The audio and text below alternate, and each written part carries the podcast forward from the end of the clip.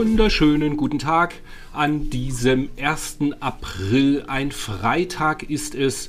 Wir verschonen euch mit dummen Scherzen zum 1. April. Hier ist er wieder, der Retroplays Podcast. Wenn ihr Bock habt, über Elden Ring, Gran Turismo 7 oder Horizon Zero Dawn irgendwas zu erfahren, dann seid ihr, glaube ich, hier falsch. Ich habe es zumindest nicht gespielt.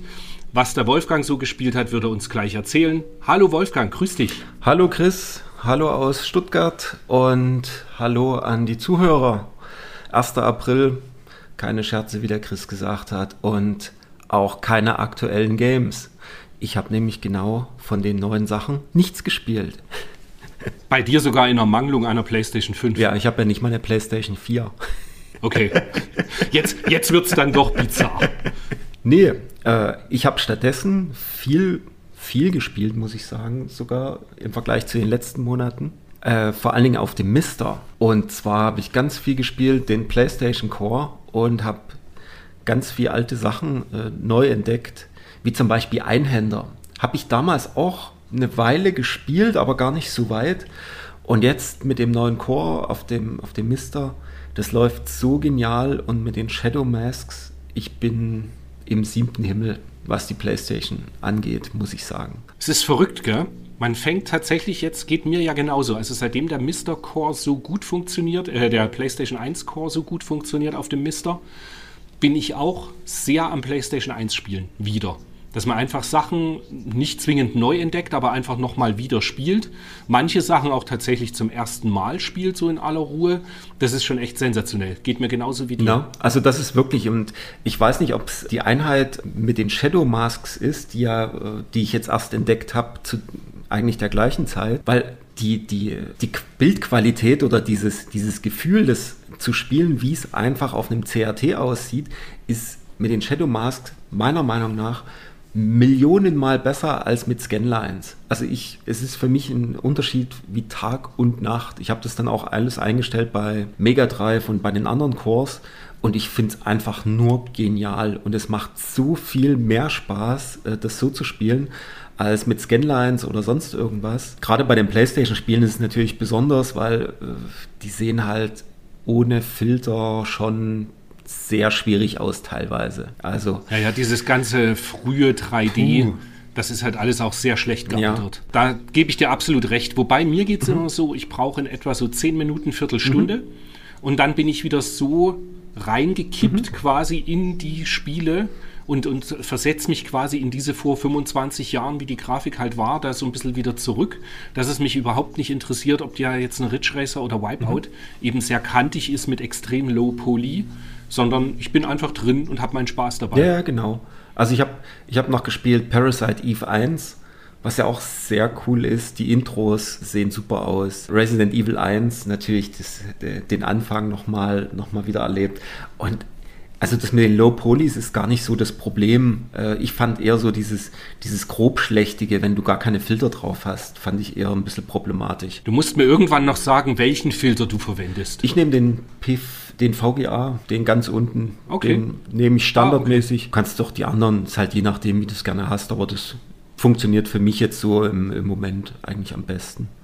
Ja, also das ist wirklich totale Empfehlung, dass auf dem Mister den PSX Core auszuprobieren. Es Wie weit bist grandios. du bei Einhänder gekommen? Ich glaube bis zum dritten Endgegner, glaube ich, der dann, der dich dann so hin und her wirbelt oder der immer durch das Bild links und rechts springt. Da war es dann, mhm. ich glaube, das war mhm. der dritte Endgegner. Ich glaube, ich, ich habe das nie so ja. weit gespielt auf der, auf, der, auf der Playstation, auf der Originalen. Ich erinnere mich noch bei der Playstation 1 Original damals, mhm. hatte ich das ja relativ gleich mhm. irgendwie.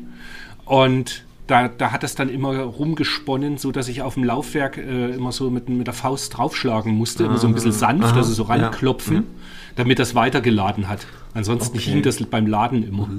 Ja, nee, die Probleme ja. gibt es hier nicht und die Grafik ist, ist, also es lässt sich super spielen und macht echt Laune. Ich, war, ich habe da bestimmt zwei Stunden dran gesessen.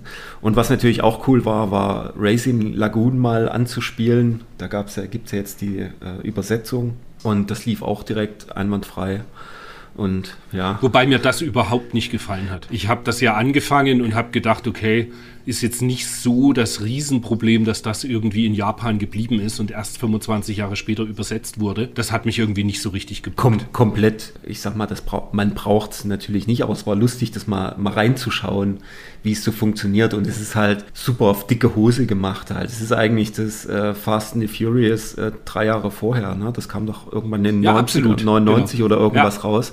Und einfach so diese ganze Zeit dieses Gequatsche oder Need for Speed Underground und sowas schon rein vom Setting her schon ziemlich vorweggenommen. Ja, ist richtig. Das, ja, aber irgendwie rein zum Spielen nee. habe ich so gedacht, hm, nee. muss jetzt nicht unbedingt sein. Und ich habe es prinzipiell verstanden, warum äh, Squaresoft damals quasi das nicht auf sich genommen hat und das komplett übersetzt hat. Ja. Weil sie vielleicht damals auch nicht so hundertprozentig davon überzeugt waren, dass sich das äh, so gut verkaufen würde in westlichen Gefilden. Genau, genau. Also rein, rein Interesse halber halt mal reingeguckt, äh, läuft und war, war ganz nett, aber ich werde es auch nicht weiterspielen. Ganz anders, ich wäre wahrscheinlich Rage Racer nochmal weiterspielen. Das hat mich gleich wieder Super, gebockt, gell? wo ich das reingetan habe. Oh, herrlich. Herrlich. Da war ich ein bisschen verwundert bei äh, Metal Jesus, nee, nicht Metal Jesus, bei GameSec. Mhm. Der meinte so, dass äh, Rage Racer quasi so ein bisschen das äh, hässliche Endline wäre oder das Spiel, was die wenigsten Leute von Ridge Racer irgendwie assoziieren. Mhm. Und mir geht es genau anders. Ja. Für mich ist die Ridge Racer Serie, ist für mich Rage Racer. Also das ist für mich der beste Teil. Ja, für mich auch ganz klar. Der Vierer sah natürlich ein bisschen besser aus, aber irgendwie rein vom, vom Spielen her fand ich den Rage Racer immer den besten. Ja. Aber gut, genau. Das habe ich gespielt und äh, ich sag mal so, nicht viel mehr. Ich habe mal noch zwei Runden in Forza Horizon 5 bin ich durch Mexiko geballert, mal eine halbe, dreiviertel Stunde, aber ansonsten mehr habe ich tatsächlich nicht gespielt. Das ist ja nicht viel. Wie sieht es denn bei dir aus, außer den PlayStation Core? Ich spiele im Moment gerade mit meinem Junior Windjammers 2 auf der Switch. Ach, sehr cool. Das, das ist extrem cool. Also das, das Windjammers äh, so, so gegeneinander, nur eine halbe Stunde oder so mal am Nachmittag. Man findet immer wieder noch einen neuen Move raus. Und ja, natürlich, ich mag eigentlich das Neo Geo, äh, die, die Neo Geo-Version, das erste Windjammers, mag ich ein bisschen lieber noch. Mhm. Aber meine Switch ist halt einfach greifbarer, weißt du, die steht direkt unterm Fernseher, ja. jeder schnappt sich schnell einen Controller und dann geht's los. Also das ist wirklich unglaublich gut. Und es ist so richtig mit Liebe zum Detail einfach gemacht. Sieht grafisch richtig schön aufgehübscht aus und es ist einfach, ja, tolles Spiel. Dann kam für die Switch noch das ähm, Soul Cresta. Das ist ein, ein Shoot'em Up, wo ich in meiner Timeline so auf Twitter und Facebook waren alle unglaublich begeistert und ich soll es ja mir unbedingt anschauen mhm. und ja, irgendwie so richtig hat es mich noch nicht gebockt. Das weiß nicht, ich habe jetzt irgendwie aber auch nur so 20, 30 Minuten mal reingeschaut. Irgendwie im Moment ist die Zeit da ein bisschen knapp. Aber so richtig dolle fand ich es jetzt nicht. Das ist doch irgendwie ein Nachfolger von irgendeinem. Von Mooncrester. Mooncrester, stimmt. Ich habe das, glaube ich, in irgendeiner Retro-Zeitung gelesen jetzt. In Retro-Gamer irgendwo. Okay, ja. Ich konnte es jetzt nicht richtig einordnen. Das Komische ist für mich so, ich kann aktuell nicht so richtig einordnen, was finden die Leute so unglaublich toll daran. Mhm. Ich habe keine Ahnung, irgendwie, es ist so, vielleicht muss ich mich wirklich noch ein bisschen mehr damit beschäftigen, aber es hat mich nicht so richtig gepackt, dass ich gedacht habe, muss ich unbedingt weiterspielen. Okay. Ganz im Gegenteil zu Infernax. Infernax ist ein Metroidvania, richtig schön im 8-Bit-Stil. Gibt es auch auf Switch und PS4 und ist eben im wahrsten Sinne des Wortes ein Retro-Spiel, also eben ein Spiel auf aktueller Hardware, was aber im Design ist, wie damals die 8- und 16-Bit-Titel waren und ist einfach unglaublich gut. Also Jump'n'Run, Schnetzeln, ein bisschen gory zum Teil, das kann man sich echt geben, hat mir gut gefallen. Okay. Dann, da bin ich mir nicht sicher, ob ich da schon mal drüber gesprochen habe. Ich habe auf der Switch noch das Raging Blasters gespielt. Das ist halt ein, das ist ein richtig cooles Shoot'em Up. Das ist so von der Art ein bisschen wie Star Soldier. Mhm. Und das kann man relativ, sind so sieben oder acht Level und das kann man auch ganz gut durchspielen. Das spiele ich hin und wieder mal und spiele es auch in der Regel durch und versuche es jetzt immer so ein bisschen auf Score auch zu spielen. Ach, wie cool. Nee, habe ich auch noch nicht ja. davon gehört. Und dann hat der Thomas Nickel, mhm. Weißt schon, hier Thomas Nickel, der in der Maniac auch schreibt, ja. der teilt hin und wieder in Social Media Bilder von, also Screenshots von Spielen, die er gerade spielt. Und da kamen wir auf die Pixel Game Maker Series. Und das sind Spiele, die vom Design her wie Gameboy-Titel ausschauen mhm. beziehungsweise absolut von an Gameboy-Titeln inspiriert sind. Und dann gibt es zum Beispiel Thunder Striker. Das ist äh, wie eine Adaption von Solar Striker. Mhm. Und es gibt das äh, Chan the Cat Adventure, was sehr wie Super Mario Land ist. Das verwendet eben auch dann so Assets aus Super Mario Land beziehungsweise von Solar Striker. Spielt sich unglaublich, wie sagt man denn, fluffig, total entspannt irgendwie weg. Cool. Macht total Spaß, sieht super aus und hat einen coolen Soundtrack, also gerade von äh, Charm the Cat Adventure, da macht, mochte ich die Musik auch ganz gern. Ja, das habe ich noch gespielt. Gelesen habe ich noch und gleichzeitig gekauft und das kam unglaublich schnell an. Dieses Buch von Bitmap Books, Go Straight. Das ah. ist ein 2,8 Kilo schwerer Wälzer, 460 Seiten Umfang über 2D-Brawler also äh, Side-Scrolling Beat'em-Ups. Das war wirklich erleuchtend für mich. Also es ist ja eh ein Genre, was ich ganz gern mag, mhm.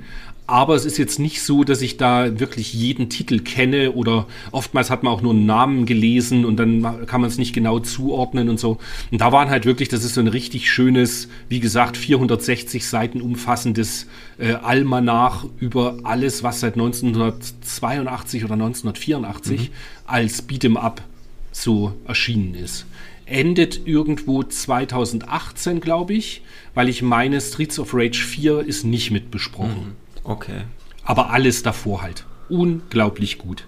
Cool. Wobei es mir so geht, dass ich jetzt das Buch gar nicht wirklich geblättert habe, so, nur die weil es mir einfach tatsächlich zu schwer ist. ich äh, lese das PDF, ja. Okay. Ja, muss ich auch mal reingucken. Ich hatte es jetzt, jetzt nicht bestellt, weil ähm, ähnlich, also eigentlich ähnlich wie bei dir so. Ich, ich spiele es natürlich ganz gerne, aber ich bin jetzt nicht so äh, beat'em up so. Äh, und außerdem habe ich schon genug Bücher hier rumliegen, die ich noch nicht mal angeguckt habe. Also mhm. die Option mit dem PDF, so ich denn mal irgendwann ein Tablet habe, wo ich das mal sinnvoll lesen kann, werde ich mir dann mal zu Gemüte führen. Also bei mir wird es wirklich so werden, wenn hier das Dach nun fertig dann äh, renoviert ist, wird es ein großes Regal geben, was komplett voll nur mit Büchern ist. Mhm.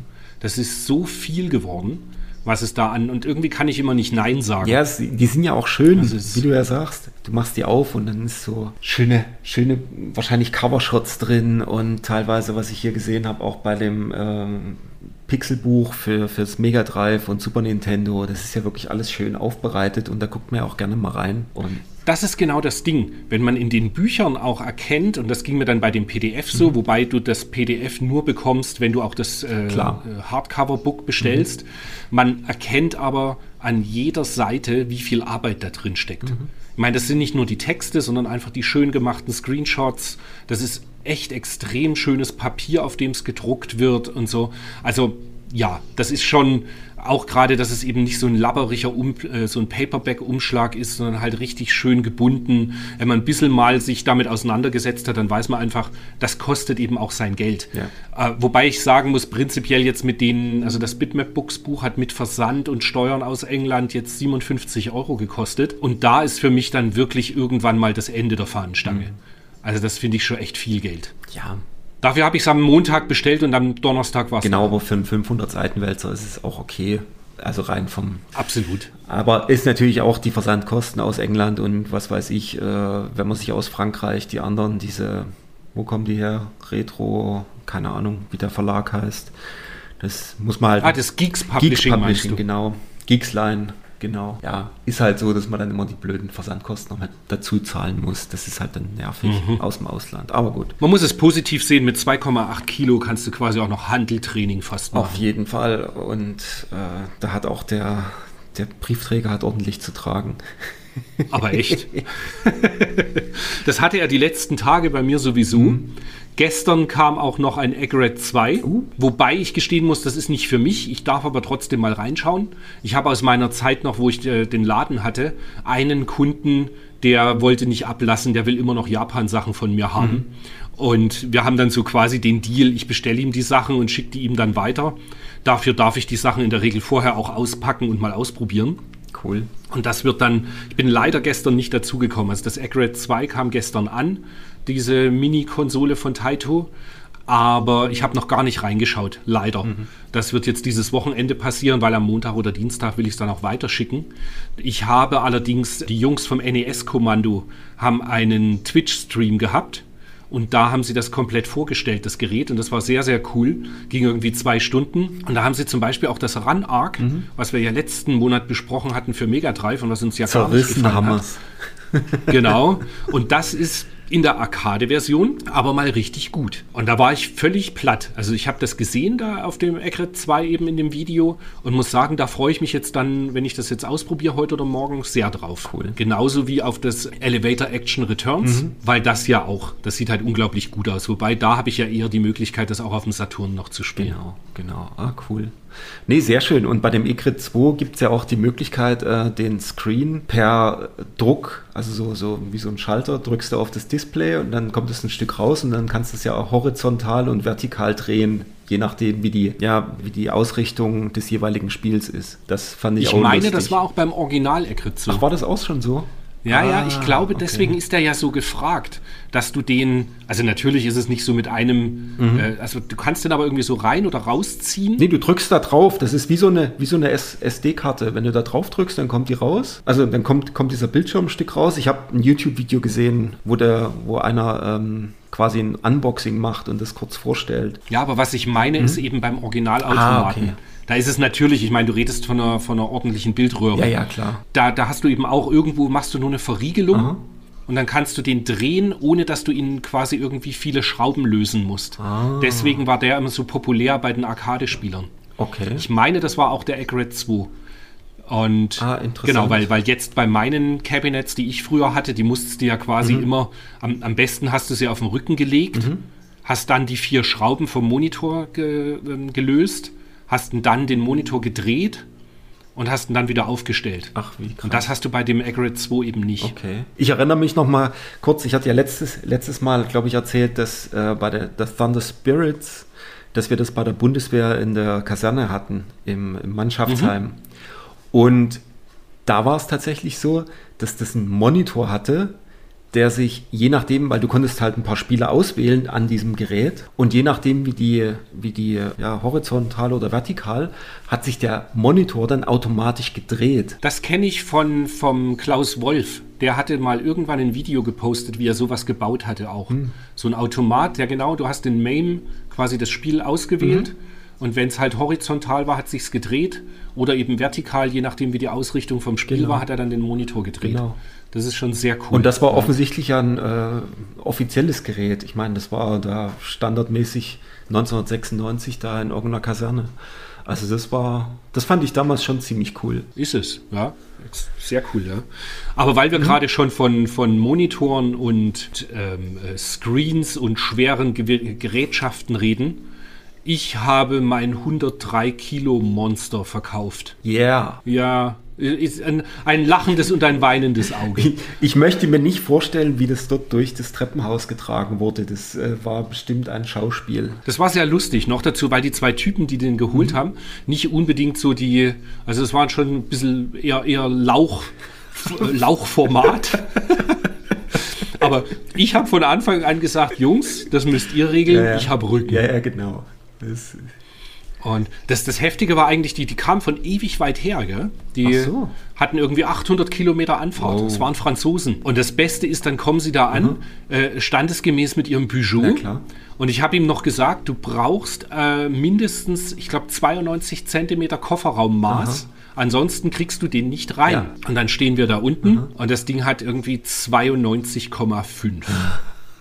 und es hat, es hat wirklich um Arschknapp hat es gepasst. Heide, nein. Ja. Na, noch dazu, du, man darf ja nicht vergessen, es ist, so ein, es ist ja halt einfach nur ein, ja, halt ein Peugeot, ja. hinten so ein Kofferraum. Ja. Und wenn du 103 Kilo einmal irgendwie stehen hast auf diesem Velour von so einem Kofferraum, dann schiebst ja, du den halt auch in keine Richtung nee, mehr. Natürlich nicht. Das kannst du komplett vergessen. Mir, mir auch egal, wie sie ihn dann in Frankreich wieder rausbekommen haben. Er ist weg. Ich bin eine ja, ich bin ein bisschen traurig. Auf der anderen Seite ist es schon okay, ja. weil es kommt ja jetzt eben im Zuge dessen, dass ja alles umgezogen und umgebaut wird, einfach trotzdem eine schöne Ecke. Dann allerdings halt mit einem OLED-Screen. Und aber jetzt dank Shadow Masks und so weiter wird das schon. Ich wollte es gerade sagen, die Shadow Masks kamen ja jetzt genau zum richtigen Zeitpunkt. Richtig. Und man darf halt echt immer nicht vergessen, so ein, so ein, so ein 100-Kilo-Monster, du bewegst es halt einfach nicht. Nee. Und er nimmt irre viel Platz weg, auch in so einem Dachgeschoss. Ja. Und ich, also, ich kann dir auch nicht mehr helfen, ja. ich, ich habe auch Rücken. Also von daher. der, der, alte Männer-Podcast ja, ja. delivered. ja. Naja, wollen wir dann schon direkt in die Powerplay einsteigen? Was, ha, was, ha, was hast du denn Ach so, gekauft? was wir gekauft haben, haben wir nicht Weil besprochen so ich, richtig, gell? Beim, ich kann das relativ gut abkürzen. Ich habe äh, wieder mal. Oh, doch, ich habe doch was gekauft. Jetzt geht's los. Ich habe ein Lunar. Beichte er. Ich habe ein Lunar gekauft. US für Mega CD. Lunar 1 US fürs Mega CD, genau. Mit einem noch fehlenden Artwork auf der Disc. Äh, nicht ganz, aber eins zum, äh, was jetzt nicht der Standard ist von den ersten zweien. Es war halt relativ günstig, ich glaube 100, 110 oder irgendwas Euro. Das kann ich dann vielleicht mal tauschen gegen gegen eins von den letzten zwei, die mir noch fehlen. Ah, ja, okay. Das ist natürlich dann Weil, was ich jetzt, cool. Ich, ja. ich, da hänge ich, da renne ich ja schon eine ganze Zeit lang hinterher. Es tauchen eigentlich nur die ersten zwei Auflagen auf. Und das ist ja das gleiche, äh, ich sag mal, das gleiche Artwork. Nur beim ersten hat es noch Sega gedruckt, glaube ich. Da ist der Aufdruck nicht bis ganz zu dem Loch in der Mitte, sondern da hast du noch diese weiße Aussparung und mhm. die zweite Auflage, die dann Working Design selber irgendwie äh, in Auftrag gegeben hat, da ist dann der Druck bis richtig rein zu dem, zu dem Loch. Und das sind eigentlich die, die immer wieder angeboten werden. Und die nächsten äh, fünf, das, die kommen halt eher immer, immer mal selten äh, zum Zuge. Und ich hatte jetzt auch die letzten zwei, die mir noch fehlen, hatte ich jetzt mal gesehen, aber das eine war ein Sofortkaufangebot für 500 Euro, wo ich gedacht habe, äh, Nö. Muss man nicht ausgeben. Und das andere war halt leider in den USA für auch dann irgendwie um die 300 und das war mir dann auch zu viel.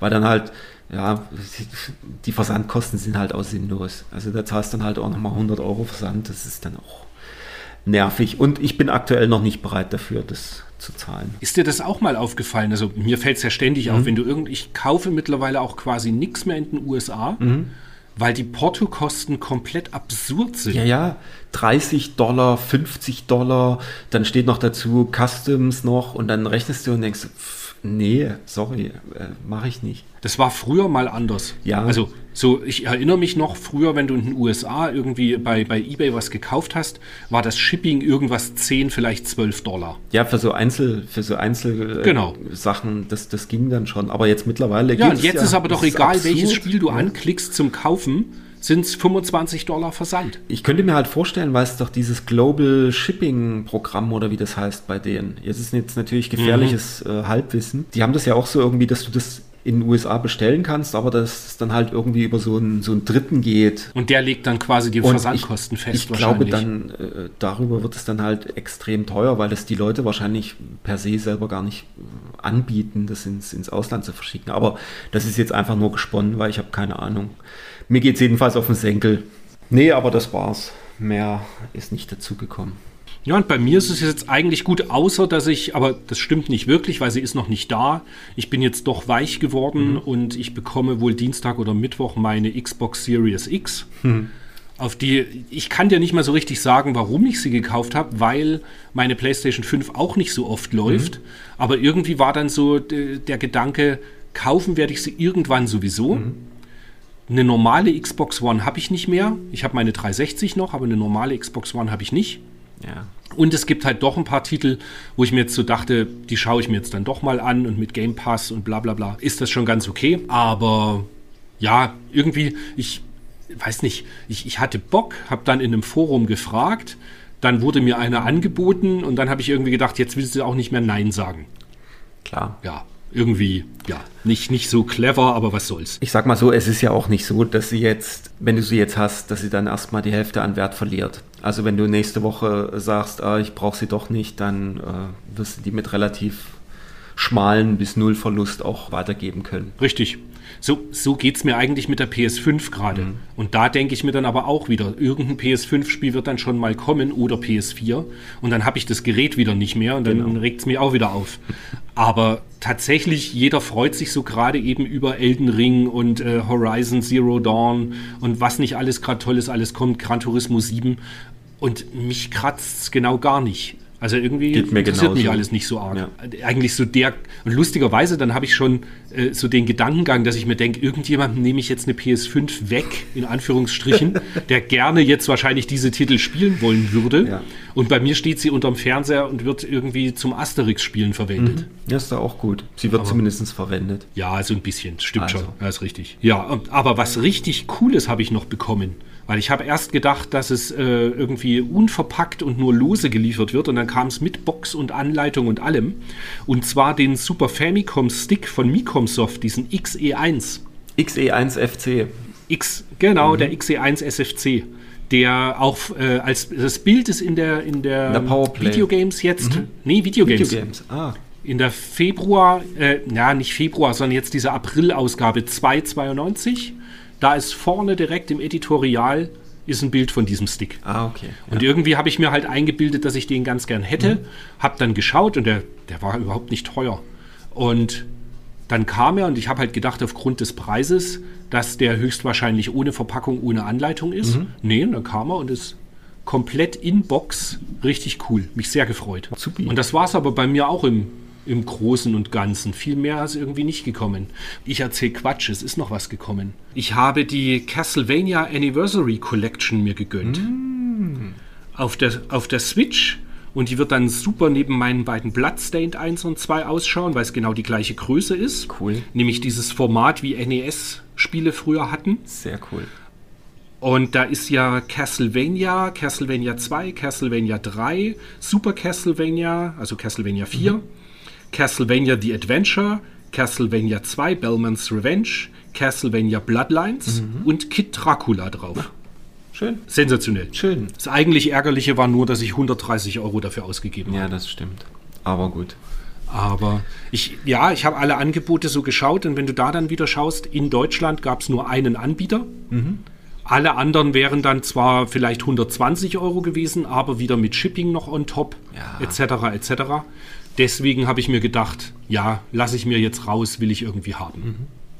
Na schön. Bin gespannt. Hast du das, hast du das mitbekommen, ob es die Castlevania Game Boy Advanced Edition, gibt es die irgendwie schon als Retail bei Limited Run Games? Nicht, gell? Keine Ahnung. Muss ich, Hm, muss muss ich ehrlich sein, ich habe bei, bei Limited Run, äh, ich kriege zwar immer den, den Newsletter, aber äh, ich gucke meistens gar nicht mehr rein.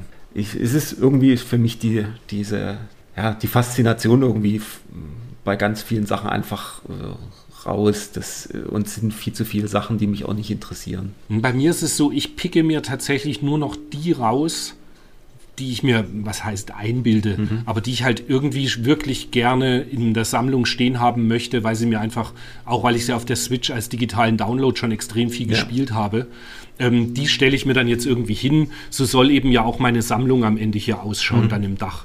Dass das in dem Regal werden nur noch so richtig schöne Sachen stehen und alles andere äh, wird tatsächlich im Moment gerade verkauft Genau. Das kann irgendwie alles weg. Das ist alles, was mich da nicht wirklich glücklich macht. Ich denke, da werde ich am Ende immer noch locker 100, 150 Spiele haben, aber eben dann wirklich nur noch die richtig schönen, die mir gefallen.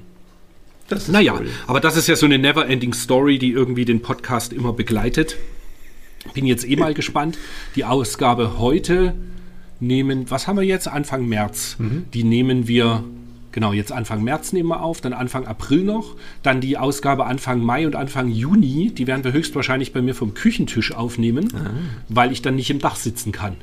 Da ist unser Haus ohne Dach in der Zeit. Okay. Wird lustig. Und das sind dann anderthalb jetzt- Monate oder zwei Monate? Wie lange hab, habt ihr kein Dach? Ne, der, der Dachdecker selber sagt 14 Tage. Okay. mit Abriss. Aber nee, genau, vorher kommt ja noch, vorher kommt ja noch der Innenraum, der war ja schon mal ein bisschen gemacht, das wird alles abgerissen. Und danach kommt ja noch mal der Trockenbauer und der wird auch noch mal zwei Wochen brauchen. Okay. Und jetzt gehen die aber, es geht ja nicht alles Hand in Hand. Es ist ja nicht so, dass der Dachdecker geht und dann sofort der Trockenbauer kommt. So einfach ist das ja heutzutage alles nicht mehr.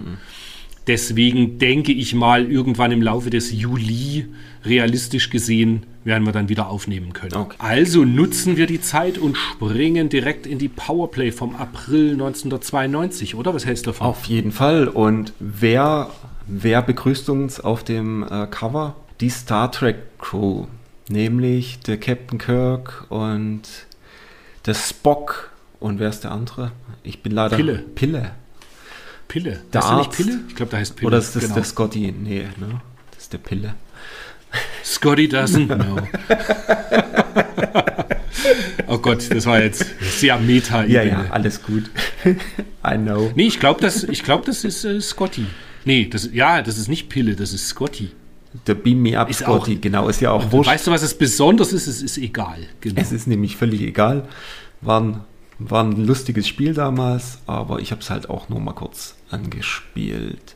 Was viel interessanter ist, ist eigentlich das Editorial, wo Zeichen der Zeit. Kaum ein anderes Medium hat sich in den letzten Jahren so rasant entwickelt wie das Computerspiel.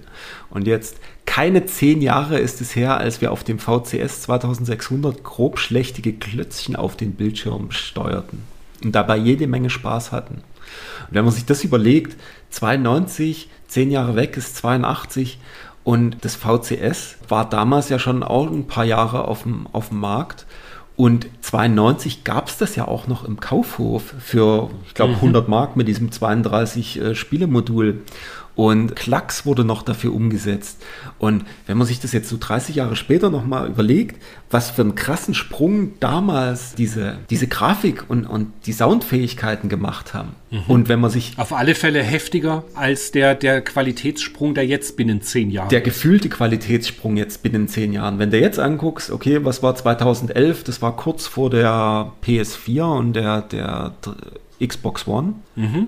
Die kam 2014. 13, glaube ich. Drei- 13, 14, irgendwas. 13, ne? richtig, Ja, irgendwas. 2013, ja. Und wenn du dir das so anguckst, die letzten zehn Jahre, also wenn ich hier die One anmache und gut, ich habe jetzt keine PS5 und keine äh, One X, äh, keine Series X, aber es sah vor zehn Jahren schon super geil aus und es sieht halt jetzt besser aus, ja, aber es ist nicht mehr so dieses VCS war halt so wirklich so, du hast Glötzchen gehabt und hast dir dann noch ein bisschen ähm, das schön gedacht, weil es halt der Computer nicht, nicht darstellen konnte. Und aber hier, zehn Jahre später, konntest du hier schon, hattest du schon richtig geile Grafik. Also ich meine, wir reden aus hier von dem Jahr Wing Commander 2, Mega Drive Zeugs, Pixel, Pixel Art quasi at its best schon.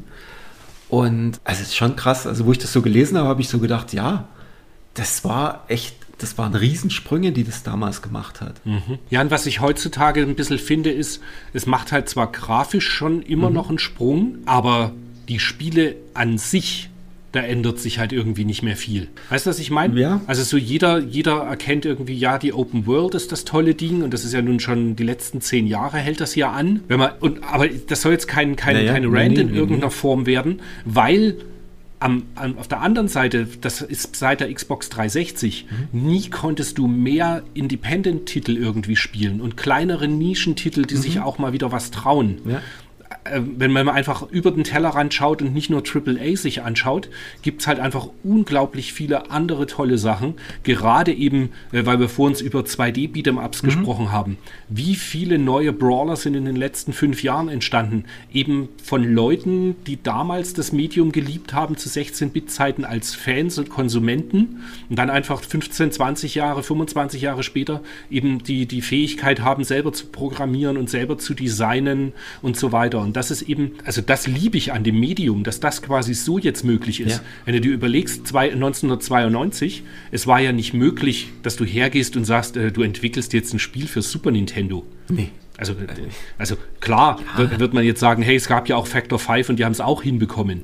Ja, aber es äh, einfach so als äh, kleiner Privatnutzer, der Bock hat, irgendwie ein paar Pixel zu schieben, das ging halt einfach nicht. Und heutzutage stehen dir da eigentlich alle Türen offen. Hauptsache, du hast einen Computer, brauchst kein Entwicklerkit und nix, sondern kannst immer eigentlich da auf, auf Gratis-Software zurückgreifen, um so Dinge zu, zu schaffen. Und das finde ich sensationell. Ja, weil du halt die Basis, wie du sagst, halt, äh, gibt es ja super viel Zeug, was, was nichts kostet, wo man sich einfach mal schon, schon damit reinarbeiten kann. Ah, es ist schon, Ja. ist schon abgefahren und äh, dann geht es ja auch noch weiter in dem Editorial CD-ROM. Für die nächsten Jahre bahnt sich wieder eine Entwicklung an, die systemübergreifend eine neue Spielqualität gestattet. CD-ROM. Wenn man sich das überlegt, damals CD-ROM, das haben wir ja mitgekriegt und das war dann so dieses Ding mit super viel Platz und überhaupt und ja, war halt, musste man ein bisschen aufpassen und so weiter, aber es war ja nicht denkbar, dass du irgendwie ein Modul hast, was diese un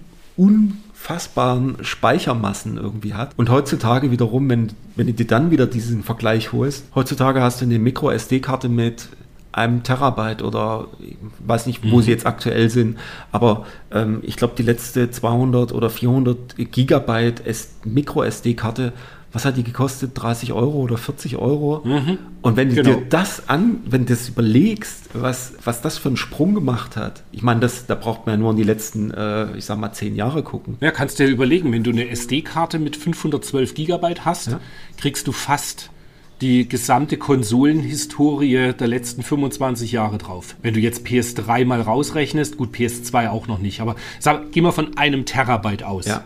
Da bekommst du quasi alle Spiele drauf, mhm. die bis, sage ich mal, 2010 sowas erschienen sind. Ja, das ist schon krass. Das ist schon komplett irre.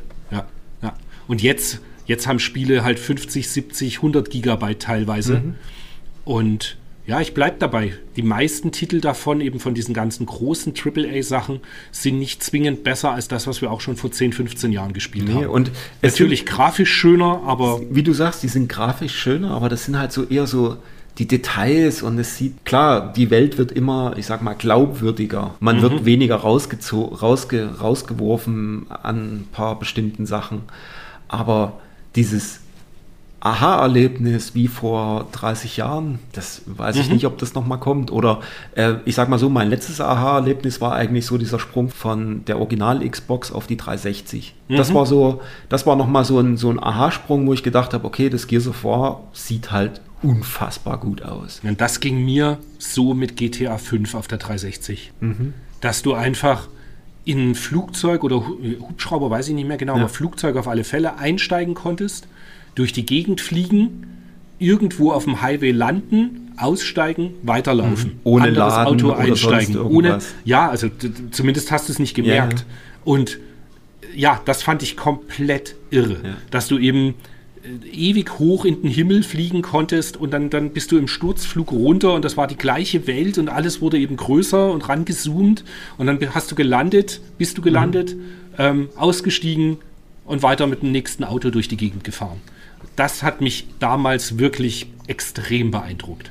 Ja, ja und damals äh, kam gerade die CD-ROM mit äh, Steckkarten und sonst was und der CDI-Player wurde vorgestellt und ja, es nahm sein. Und wurde am Anfang, am Anfang wussten die Hersteller aber auch nicht so richtig, was mit dieser neuen Masse an Daten anzufangen und haben erstmal extrem viel Renderfilmchen und so Krams ja, ja, gemacht. Die man heutzutage auch nicht, fast nicht mehr angucken kann.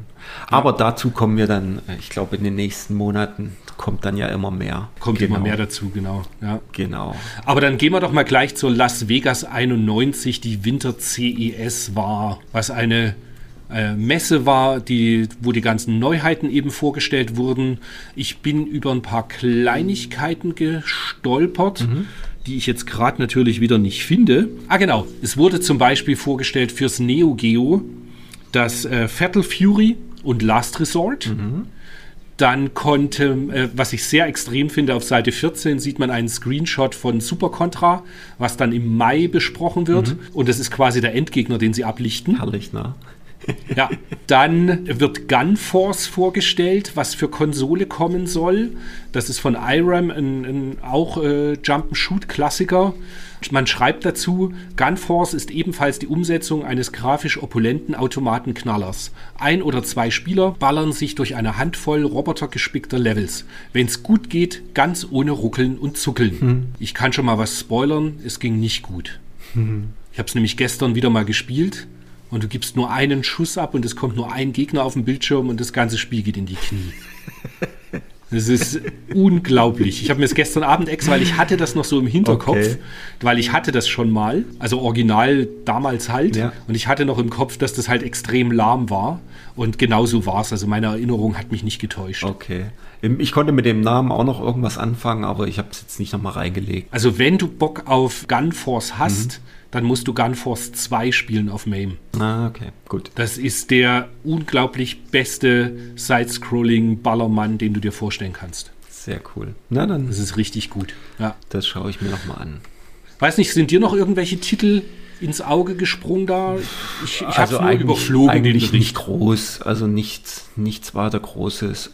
Nee, man sieht halt, äh, es wurde noch angekündigt, dass NEC quasi das TTI gründet.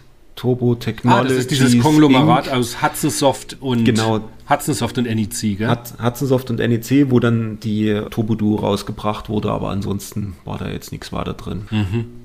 Ja. Was ich noch gelesen hatte, ist, dass für Sega Mega CD ja Soulfees und Heavy Nova erschienen waren in Japan bereits. War das schon so? Und dass Zeitpunkt? man, also so wie es hier stand, genau, ah, stimmt. Äh, ja, in Japan recht. bereits erschienene Titel, Soulfees und Heavy Nova, dass die wohl auch als Modul kamen. Und jetzt weiß ich, Soulfees kam ja als Soul Dies auf Modul. Korrekt. Aber gibt es Heavy Nova auf Modul? Also nicht, dass es ich wichtig, nicht. dass es wichtig wäre, weil es halt ein Scheißspiel ist, um das mal so zu sagen. Aber ich glaube, ich glaube nicht. Nee. Lustigerweise das Soul Dies habe ich oder Soul Fies habe ich ein bisschen jetzt mal wieder gespielt. Mhm. Das ist halt nicht besonders dolle, aber es ist auch nicht super schlecht. Nee, aber es ist, ich versuche es auch immer mal wieder und es ist irgendwie, nee, es, mir gefällt es einfach nicht. Ich hatte auch mal das Soul Dies und das ist genau gleich, hat halt nur keinen CD-Soundtrack. Und es mhm. war halt nix. Ich, keine Ahnung. Ich, das ist kein Spiel, wo ich irgendwie mit warm werde. Ein Wolf-Team-Titel halt, gell? Ja, so ein bisschen schon, kann man schon sagen. Obwohl es gibt gute Wolf-Team-Titel, das muss man auch ja. sagen. Nö, hier gab es dann nichts weiter. Ja, dementsprechend können wir ja weiter skippen gleich, oder? Die ganzen Previews schenken wir uns wie gehabt. Genau. Seite 22 ist zwar ein Preview zu Darkseid, aber ich will eigentlich was ganz anderes dazu erzählen. Ich sehe einfach nur, das ist halt von, von Giga. Äh, Giga. Mhm die Grafiken. Mhm. Das ist ja noch was, was ich geschaut habe. Ich habe, nachdem wir im letzten Podcast uns drüber unterhalten haben, mhm. äh, dass die Aliens, wie hieß das, nicht Remaster, aber halt diese verlängerte, dieser Director's ja, Cut genau. kam ja raus. Und den hatte ich ja auf Blu-ray mhm. und den habe ich mir tatsächlich jetzt nochmal angeschaut. Und der ist unglaublich gut gealtert. Mega gut. Super. Kann man komplett noch anschauen, ohne dass man sich denkt, mein Gott, was ein alter Schrott oder so. Mhm. Und was ein, ach, was ein geiler Film einfach. Yes. Also, also Aliens macht ein einfach Film. Spaß, genau. Ja. Hat man ja letztes Mal schon das Thema. Ich wollte es nur noch mal kurz erwähnt haben, dass ich ihn jetzt noch mal neu gesichtet habe und halt unglaublich gut fand. Ja, genau. Und das Dark Seed, ähm, gut, da gibt es da das, das Preview das Darkseid gab es ja dann später auch noch für die PlayStation und den Saturn, wenn ich mich recht entsinne. Also aber nur in Japan komischerweise. Und auch den zweiten okay. Teil gab es, glaube ich, für die beiden noch nur in Japan. Okay. Ich dachte immer, es gab auch eine Umsetzung für die Engine, aber das, äh, das war, glaube ich, ein Irrglaube. Das äh, war nur dieses eine Necronomicon hieß das, glaube ich, für die Engine, wo auch so ein ähm, Giga-Cover irgendwie mhm. verwendet wurde. Mhm. Ja, ist richtig. Das hatte Stimmt. ich da verwechselt, genau. Ja. Und dann sind wir schon auf Seite 36 bei den ersten Tests für Heimcomputer. Mhm. Wobei du ja schon auch hast durchschimmern lassen, dass du Star Trek 25th Anniversary auch nicht großartig gespielt hast. Nee, ich hatte es damals installiert. Ich, ich, kann mich erinnern, ich hatte es installiert, weil es war irgendwie auch cool. Die Grafik sah, sah cool aus, das Beamen irgendwie. Aber ich habe es nicht weit gespielt. Ich habe mal kurz reingespielt und ich habe muss ehrlich sein, ich habe keine Erinnerung mehr dran, ob das gut, schlecht oder sonst irgendwas war. Also es sah für die damalige Verze äh, Zeit sah es halt gut aus, war halt kein Strike Commander oder Wing Commander oder sowas, aber es sah irgendwie lustig aus und gut. Also keine Ahnung. Ich, wie gesagt, ich habe mal reingeguckt, aber keine passenden Erinnerungen. Black Crypt, das nächste Spiel, muss ich auch passen. Da habe ich nur gelesen, dass es das mal angedacht war, da eine Mega Drive-Umsetzung zu bringen. Das ist allerdings nie passiert. Okay, Und nee, habe ich auch nicht, gar nicht. Auch Shadowlands habe ich, lustigerweise, ich konnte mich mhm. an diesen Screenshot oben links erinnern. Ist witzig, ne? Ich auch. Diesen, ja, der, irgendwie hat er sich eingebrannt und ich finde, der sieht ein bisschen aus wie ein, wie ein Mega Drive-Spiel. Mhm. Das hätte, äh, wenn du mir sagen würdest, das ist ein Mega Drive-Spiel, hätte ich gesagt, okay, ja, ist halt ein, ein in Westeuropa oder, oder im westlichen Entwicklern gemachtes Mega Drive-Spiel. Aber nee, ist halt PC-Strategie, nee, Amiga-Strategiespiel, Amiga. Mhm. aber habe ich auch nicht gespielt. Nee. Sehr cool finde ich auf der Seite gegenüber, auf der Seite 43, das Ultima Underworld, äh, die Werbung. Ja. Die sieht einfach extrem cool aus. Gefällt mir voll sehr, gut. Sehr, sehr cool. Ja. Beinahe schon virtuelle Realität. Die absolute Neuheit im Bereich der 3D-Dungeon-Spiele. Ja, das hat man ja letztes Mal schon. Das war schon. Also ich, ich fand's ziemlich cool von der Grafik her. Aber gut, äh, haben wir das letzte Mal schon drüber gequatscht. Und jetzt musst du mir aushilfen. Hast du Videokit gespielt? Ich habe Videokit gespielt, tatsächlich. Ist es so cool, wie es ausschaut? Nee. Ach Mensch. Also ich muss sagen, nein. Also für mich war es jetzt, war es jetzt nicht so.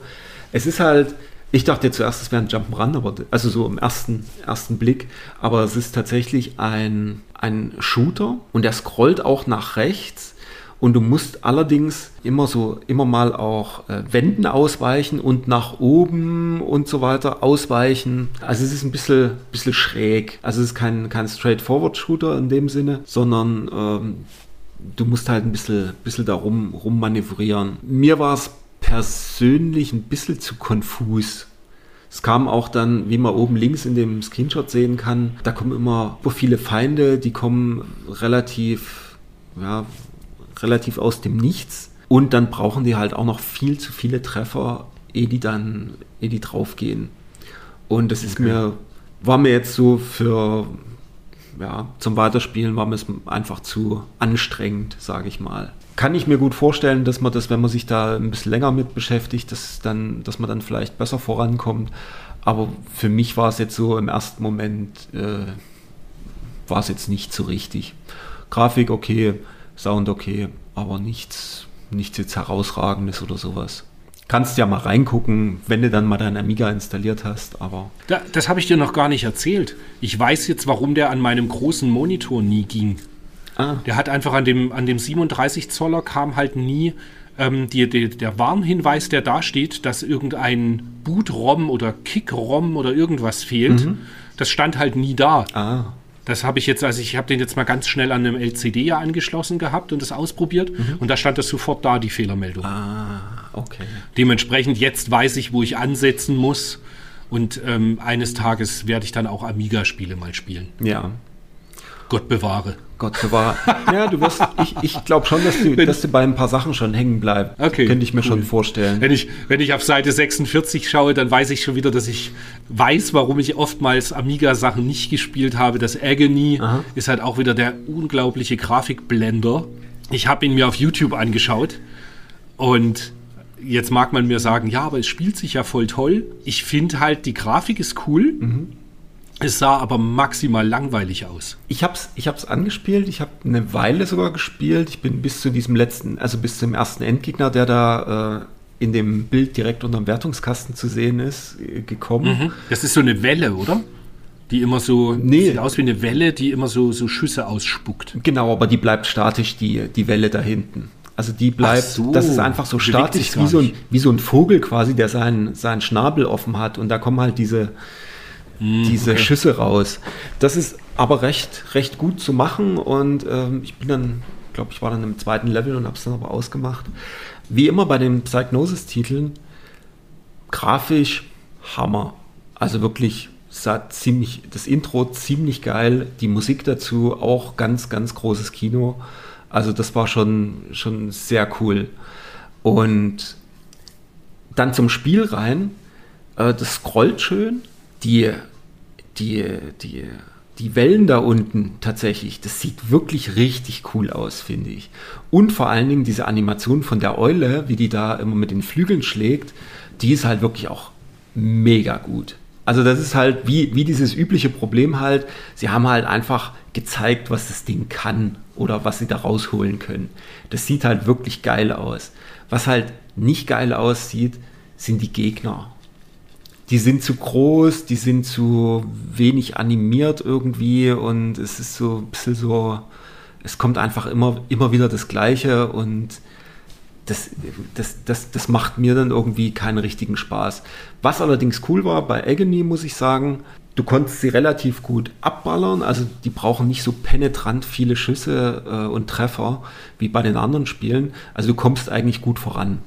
Das hat mir eigentlich ganz, ganz gut gefallen an dem Spiel. Also ich kann das verstehen, dass man das gerne spielt und dass man da von der Grafik damals zumindest auch total abgeholt wurde. Wie groß ist die Hitzone von der Eule? Oh, der kann ich dir, Vogel. Kann ich dir jetzt gar nicht sagen, aber es war nicht, es war nicht so, dass es wirklich irgendwie nervig war oder dass man, dass man sich gedacht hat, oh, warum bin ich jetzt getroffen worden? Ah, okay. Also ich fand, ich fand es überraschend gut, wie sie es gespielt hat.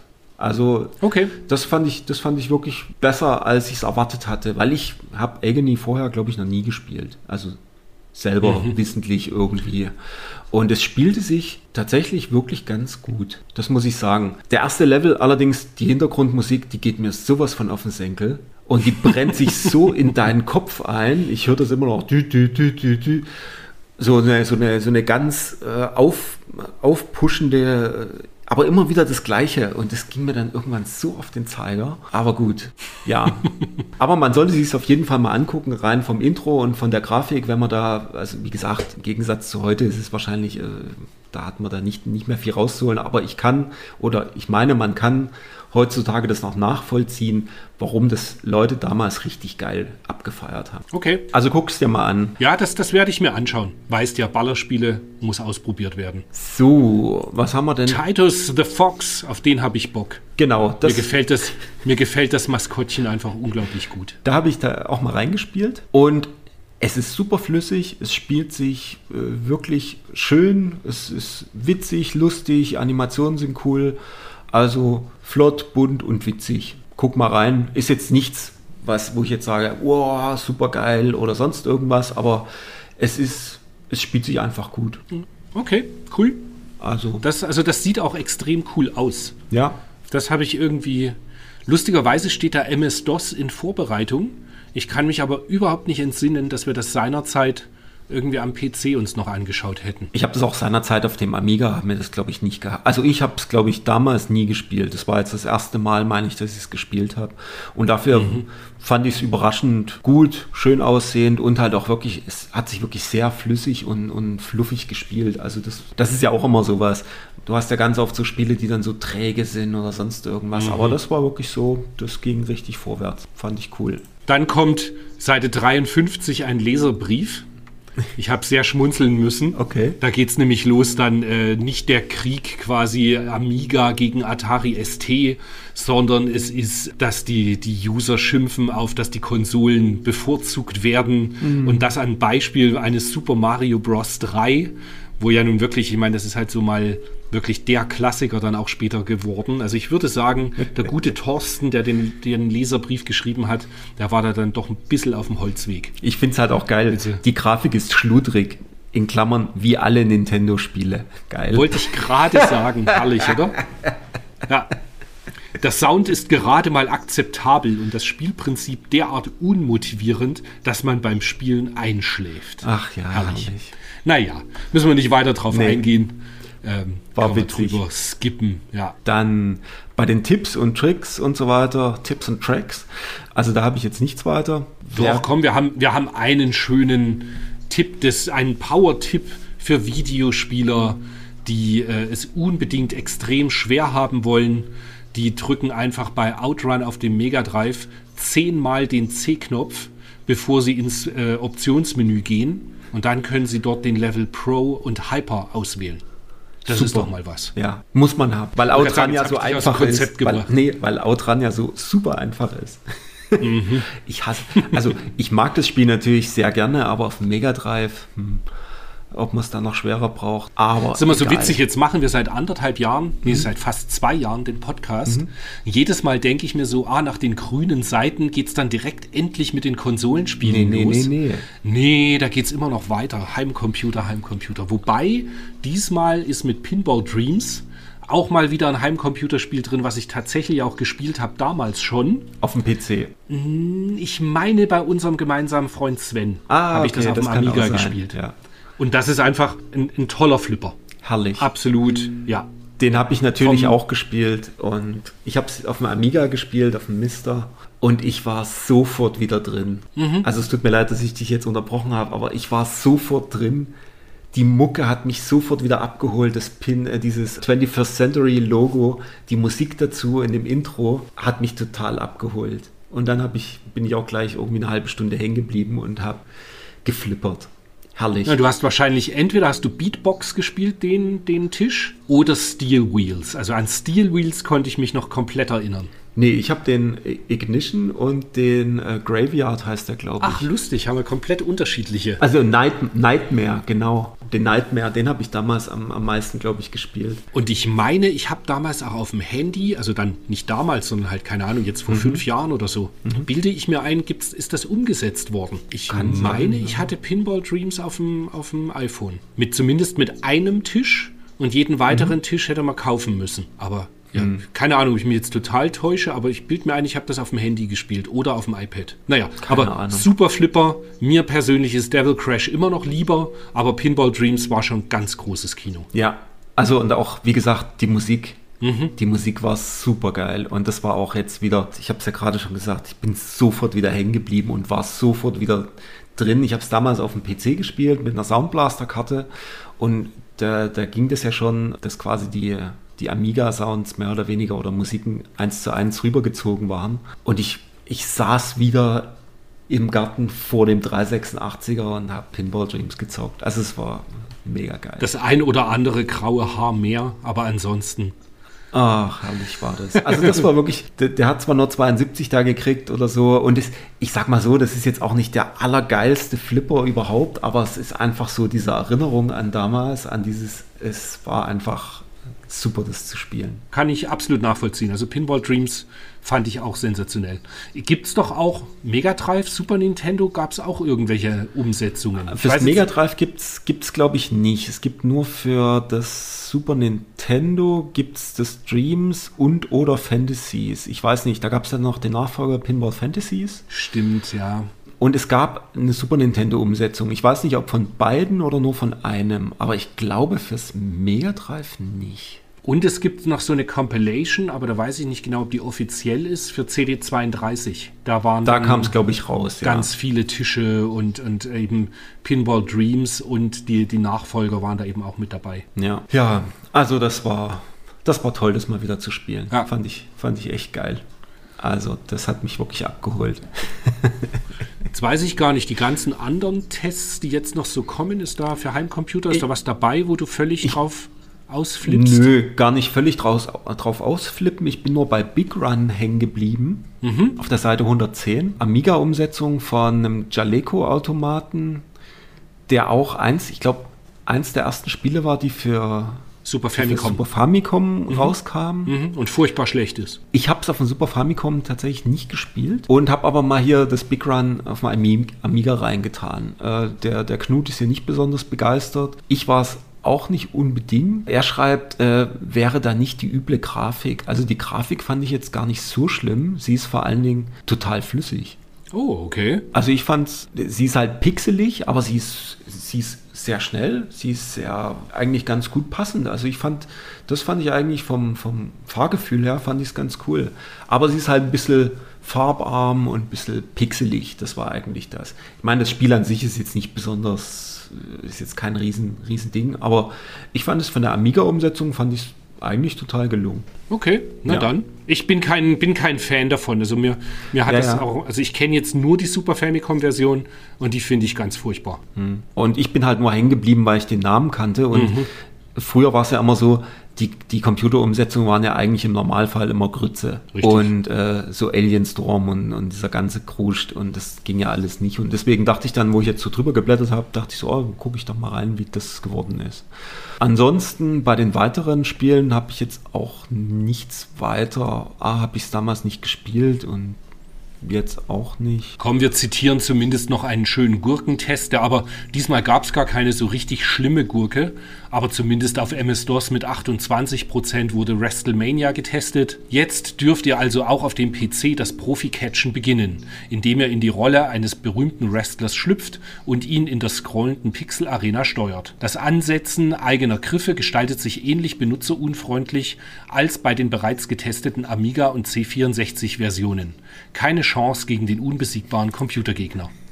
Wenn im Zwei-Spieler-Modus aber keiner der beiden Wrestler die Steuerung checkt, bleibt, bleibt das Spiel dann wenigstens fair. Den letzten Satz finde ich besonders gut.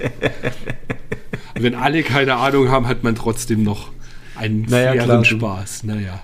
Du haust dir dann halt einfach nur ins Gesicht ja. und fertig. Das Lustige ist, ich glaube, nächste oder übernächstes Heft kommt ja dann das Super WrestleMania, der Test auf dem Super Nintendo. Ah. Und das geht, glaube ich, ganz gut ab. Das erinnere ich mich auch noch, das haben wir damals auch gespielt. Ja, die sahen ganz das gut aus. Auf den Konsolen spielen, war das ja. immer besser. Naja, und die ganzen Minitests sind in der Regel ja Umsetzungen. Mad TV wird nochmal getestet, das Simpsons Jump'n'Run, was auch nicht besonders gut wegkommt, aber das können wir, glaube ich, alles überspringen. Dann gibt es ja. einen großen Bericht über Gottes vergessene Kinder. Geht es um Spiele, die nie veröffentlicht wurden. Da empfehle ich absolut das Buch wie hieß das nochmal? Uh, The Games That Weren't. Genau. Das ist ein, ein absolut toller Klassiker zum Nachschlagen. Genauso wie die Website Unseen64. Einfach, mhm. äh, wo Spiele vorgestellt werden, die am Ende dann doch nie veröffentlicht wurden. Und da, ja, brauchen wir jetzt nicht großartig eingehen auf den, auf den Bericht, mhm. wobei der ganz interessant war. Ähm, gerade zur damaligen Zeit war es wahrscheinlich unglaublich schwer, das auch gut zu recherchieren. Das ist ja heutzutage dank Internet alles viel leichter. Ja, es gab ja kein Internet und nichts. Ich finde auch den, die Anmerkung da oben, dass Alf, Alfs Abenteuer testeten wir vor zweieinhalb Jahren. Auch dieses Spiel fürs Master System schafft es nie in die Kaufhäuser. Aber ich meine, das gab es schon. Ich stolper auch immer wieder über das Alf und dachte auch immer, dass das erschienen ist. Ich habe keine Ahnung. Ich bin beim Master-System nicht so richtig drin, habe aber auch irgendwie mhm. immer gedacht, dass das doch erschienen ist. Es gibt zumindest das ROM. Vielleicht hat man es das. Ja, das ROM gibt es auf jeden Fall, aber vielleicht, vielleicht gab es auch nur in den USA, man weiß es nicht. Ja. Oder nee, das kann ja eigentlich fast nicht sein. USA ist ja eher kein Master-System-Land gewesen. Aber Sei es drum. wie du sagst, ist auch ein, nichts Besonderes. Was ich witzig finde, ist, dass auf der Seite 100, ähm, 124 das Konix Multisystem drin ist. Ah, stimmt.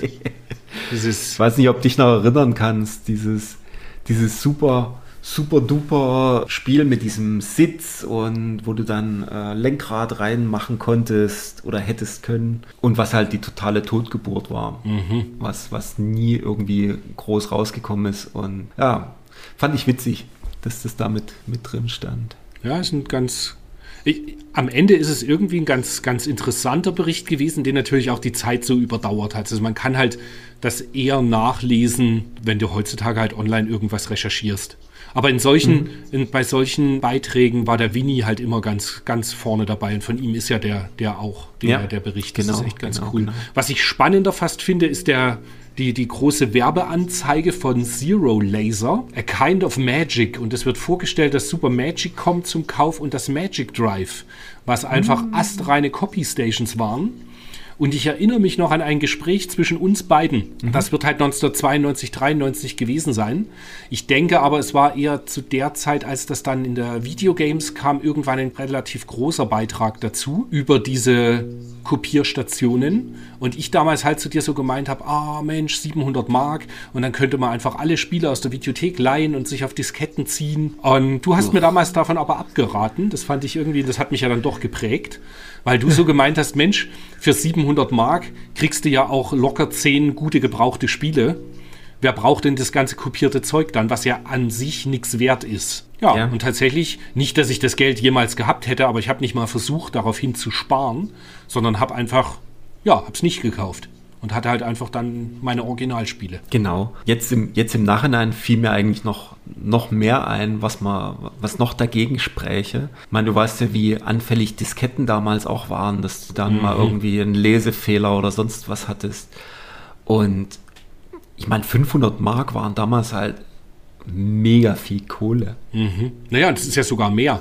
Das du hättest 450 für das Magicom oder Aha. 550 für, für mehr Speicher, wobei der nicht gebraucht wäre. Die 8 Mbit hätten ja wahrscheinlich uns gereicht. Aber dazu das Diskettenlaufwerk nochmal 150.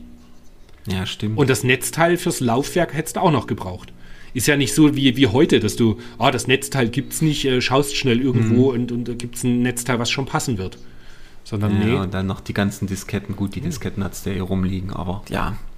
Nee, ich finde es auch gut, dass wir uns da äh, nicht für so einen Quatsch entschieden haben. Ja, tatsächlich. Das äh, hatte ich nicht. Ich hatte Jahre später hatte ich dann mal ein Magic-Com, aber nur weil ich eine Sammlung aufgekauft hatte, wo eins dabei war. Mhm. Und das ist halt so krass, weil es gibt schon Leute, die sowas noch sammeln, aber eigentlich ist es völlig obsolet. Ja. Weil du ja entweder du hast halt Everdrive. Ja. Oder du hast halt äh, irgendeine andere Möglichkeit, das abzuspielen. Aber wir haben diesen Geräten wohl, das habe ich immer wieder gelesen, den Geräten haben wir es zu verdanken, dass wir heute die ganzen ROMs ausgelesen haben. Mhm. Weil die Leute einfach hergegangen sind damals und eben das wirklich gespeichert haben am PC. Und so sind, ist es eben passiert, dass wirklich jedes ROM quasi zur Verfügung steht. Ja, das stimmt. Dann hat ja auch wieder was Gutes. Und schon sind wir bei den Videospielen. Yeah. Seite 130. Super Fantasy Zone und Tecmo World Cup Soccer 92 werden getestet. Ich habe Super ja. Fantasy Zone angespielt. Es ist halt einfach Fantasy Zone. Und du so, yeah, yeah, Fantasy Zone, yeah. Ja, genau. nicht, nicht ganz so. Ich, ich bin halt kein riesen Fantasy Zone Fan. Aber ich, halt auch ich mag den Charakter, nicht. ich mag den Opa Opa. Da, de, besonders cool finde ich, wenn du unten am Boden mit dem lang läufst. Das sieht irgendwie besonders der, der lustig Beine aus. Beine kriegt, ne? Was? Der kriegt doch dann Beine. Ja, genau, unten, ne? genau. Der hat dann Beine und latscht so lang. Aber ansonsten, ja. Mai, ja, ist jetzt irgendwie nicht, dass ich völlig. Also andersrum. Ich hätte mich, glaube ich, geärgert, wenn ich 120 Mark für das Spiel damals hätte ausgegeben. Ja, also es geht mir halt leider so wie dir äh, mit allen Fantasy Zone Spielen. Mir ist dieses nach links und rechts, dieses, dieses Umschalten, das irgendwie macht mich das total kirre. Und das ist mir zu unübersichtlich. Was man sagen muss, es ist super bunt. Also das, das stimmt, wirklich, ja. es ist mega bunt. Äh, das Scrolling ist butterweich, also da gibt es gar nichts. Mhm. Aber es ist halt einfach nicht mein, mein Spiel, muss ich so sagen, wie es ist. Das war schon auf dem Master System nicht mein Spiel, das ist auf dem Mega Drive nicht, das ist einfach nicht. Sieht super aus, aber nicht mein Ding. Aber ich muss es natürlich trotzdem haben, weil es die, oder ich habe es natürlich trotzdem, weil es ein Sunsoft-Titel ist und in dieser kleinen, putzigen Verpackung verkauft wurde, in Japan zumindest. Stimmt. Und ich glaube, ein Fun Fact, kann natürlich, ich hoffe, ich liege nicht falsch. Ich glaube, das Super Fantasy Zone ist nur in Europa und in Japan erschienen und nicht in den USA. Ja, ich glaube, da liegst du richtig. Und es gab dann später noch so eine, wie nannten die sich? Ach Gott, Sega Ages, genau. Mhm. Auf PlayStation 2. Genau. Und da sind ganz, also gab es auch zwei verschiedene Varianten mit Fantasy Zone. Und, oh. eine, und eine davon ist die, wo das Fantasy Zone 2 mit drauf ist, was mhm. quasi M2 so gebaut hat, äh, wie als ob es Original Arcade-Hardware wäre. Mhm. Das war dann cool. war auch ganz cool, ja. Das gab's. Ja, Tecmo World Cup können wir uns, glaube ich, schenken. Haben wir ziemlich ja, ja. sicher beide nicht gespielt. Nee. Ich auch nicht. Ich verspürte auch nicht den Drang, das nee, irgendwie nachzuholen. Exakt. genau das. Ging mir auch so. Dann Rings, Rings of Power, da sehe ich nur den Screenshot und war mir irgendwie schon klar, dass ich da genau gar keinen Bock drauf haben werde. Electronic Arts Spiel äh, äh, ging an mir komplett vorbei, hatte ich auch keinen, keinen Bock irgendwie da reinzugucken, muss ich ehrlich sein. Nee. Ja. Kann ich nichts zu sagen weiß ich nicht. Dann sehen wir auf Seite 133 eine Anzeige wieder von Galaxy, der witzigerweise dann einer von denen ist, der das Super Magicom mit ins, ins Sortiment genommen hat. Was ich irgendwie witzig mhm. finde. Das ist so, wie wenn du äh, zu meinen Zeiten äh, ein Videospielhändler warst, als ich einen Laden noch hatte und hast Mod-Chips mhm. eingebaut oder äh, Konsolen geflasht. Das ist irgendwie so ja. prinzipiell die Argumentation, wenn du es nicht machst, macht es jemand anders, okay. Mhm. Aber der Punkt ist so, ich will nicht noch mit daran beteiligt sein, dass die Leute noch weniger Spiele bei mir kaufen. Ja, das ist. Tja. Also ich habe mich da auch immer, da habe ich mich komplett rausgehalten, obwohl ich die Chance gehabt hätte, Geräte zu modden und zu flashen und so weiter. Das, sowas habe ich nie verkauft. Einfach ja. kein, das, das fand ich einfach nicht cool. Nee, ist es auch nicht. Aber was da schön ist, da ist in der Preisliste ist Gate of Thunder schon mit dabei. Mhm. Und da freue ich mich, und wenn wir nachher in die Videogames noch reinblättern und Galvanic Gunner Aleste für 69 Mac. Genau, sehr gut. Und dann sind wir auch schon auf der nächsten Seite. Master, Master of, Monsters. of Monsters. Hast du es gespielt? Was? Nee. Natürlich nicht. nee, leider nicht. Tatsächlich nicht, nee. Ich ja. auch nicht. Mensch, die ganzen guten Sachen. Wobei, es hat äh, die, die taktischen Alternativen, die unten vorgestellt werden, in Form mhm. von Herzog 2, Long Risser oder halt Warzone und Advanced Military Commander, kommen irgendwie alle besser weg als Master of Monsters. Ja, ich glaube, Master of Monsters sah halt einfach auch nicht geil aus. Mhm. Davon abgesehen, dass ich diese ganzen äh, Strategiespiele damals nicht gespielt habe. Das Herzog 2 habe ich super viel gespielt. Und gerade beim Bund, dann 96 mit meinen Kollegen, das haben wir hoch und runter gespielt im Zwei-Spieler-Modus. Das weiß ich noch. Das, das ist halt so ein Spiel, wenn es dann einmal, wenn es mal Klick gemacht hat, wenn du weißt, wie das funktioniert, dann macht das so megamäßig Spaß. Das weiß ich noch. Aber Herzog 2 ist schon lange durch und ja. Ja, Advanced Military Commander, was sie auch zeigen, das ja. wird, glaube ich, nicht mal getestet in den Zeitungen. Nee, natürlich. Äh, ich glaube, das war auch eher von der, von der ja, vom Hintergrund mhm, genau. war das eher ein bisschen schwierig und das ja. hat komplett Zweite Weltkriegsthematik, oder? Ja, und du kannst halt beide Seiten spielen. Ich okay. glaube, das war ja, auch ja. immer das große Problem und natürlich äh, entsprechende äh, Zeichen und so weiter waren da zu sehen und ähm, ja, okay. insgesamt so ein bisschen eher so bäh von der Thematik her. Ja. ja. Dann, jetzt sage er mir, hat er Toki gespielt auf dem Mega Drive? Hat er, hat er, hat er. Okay. Hat er, hat er gemacht. Findet es gar nicht mal schlecht. Okay. Also es ist, äh, es ist erfrischend äh, oder unerwarteterweise doch sehr kurzweilig. Das, äh, das Sprite ist halt relativ groß von dem Affen. Also du bist halt ein Affe und läufst rum und spuckst quasi, ich glaube am Anfang einfach nur einen einfachen, einen einfachen Schuss und kannst es aber dann upgraden. Es gibt dann auch so einen Dreifachschuss, der dann äh, so ein bisschen aufgefächert ist.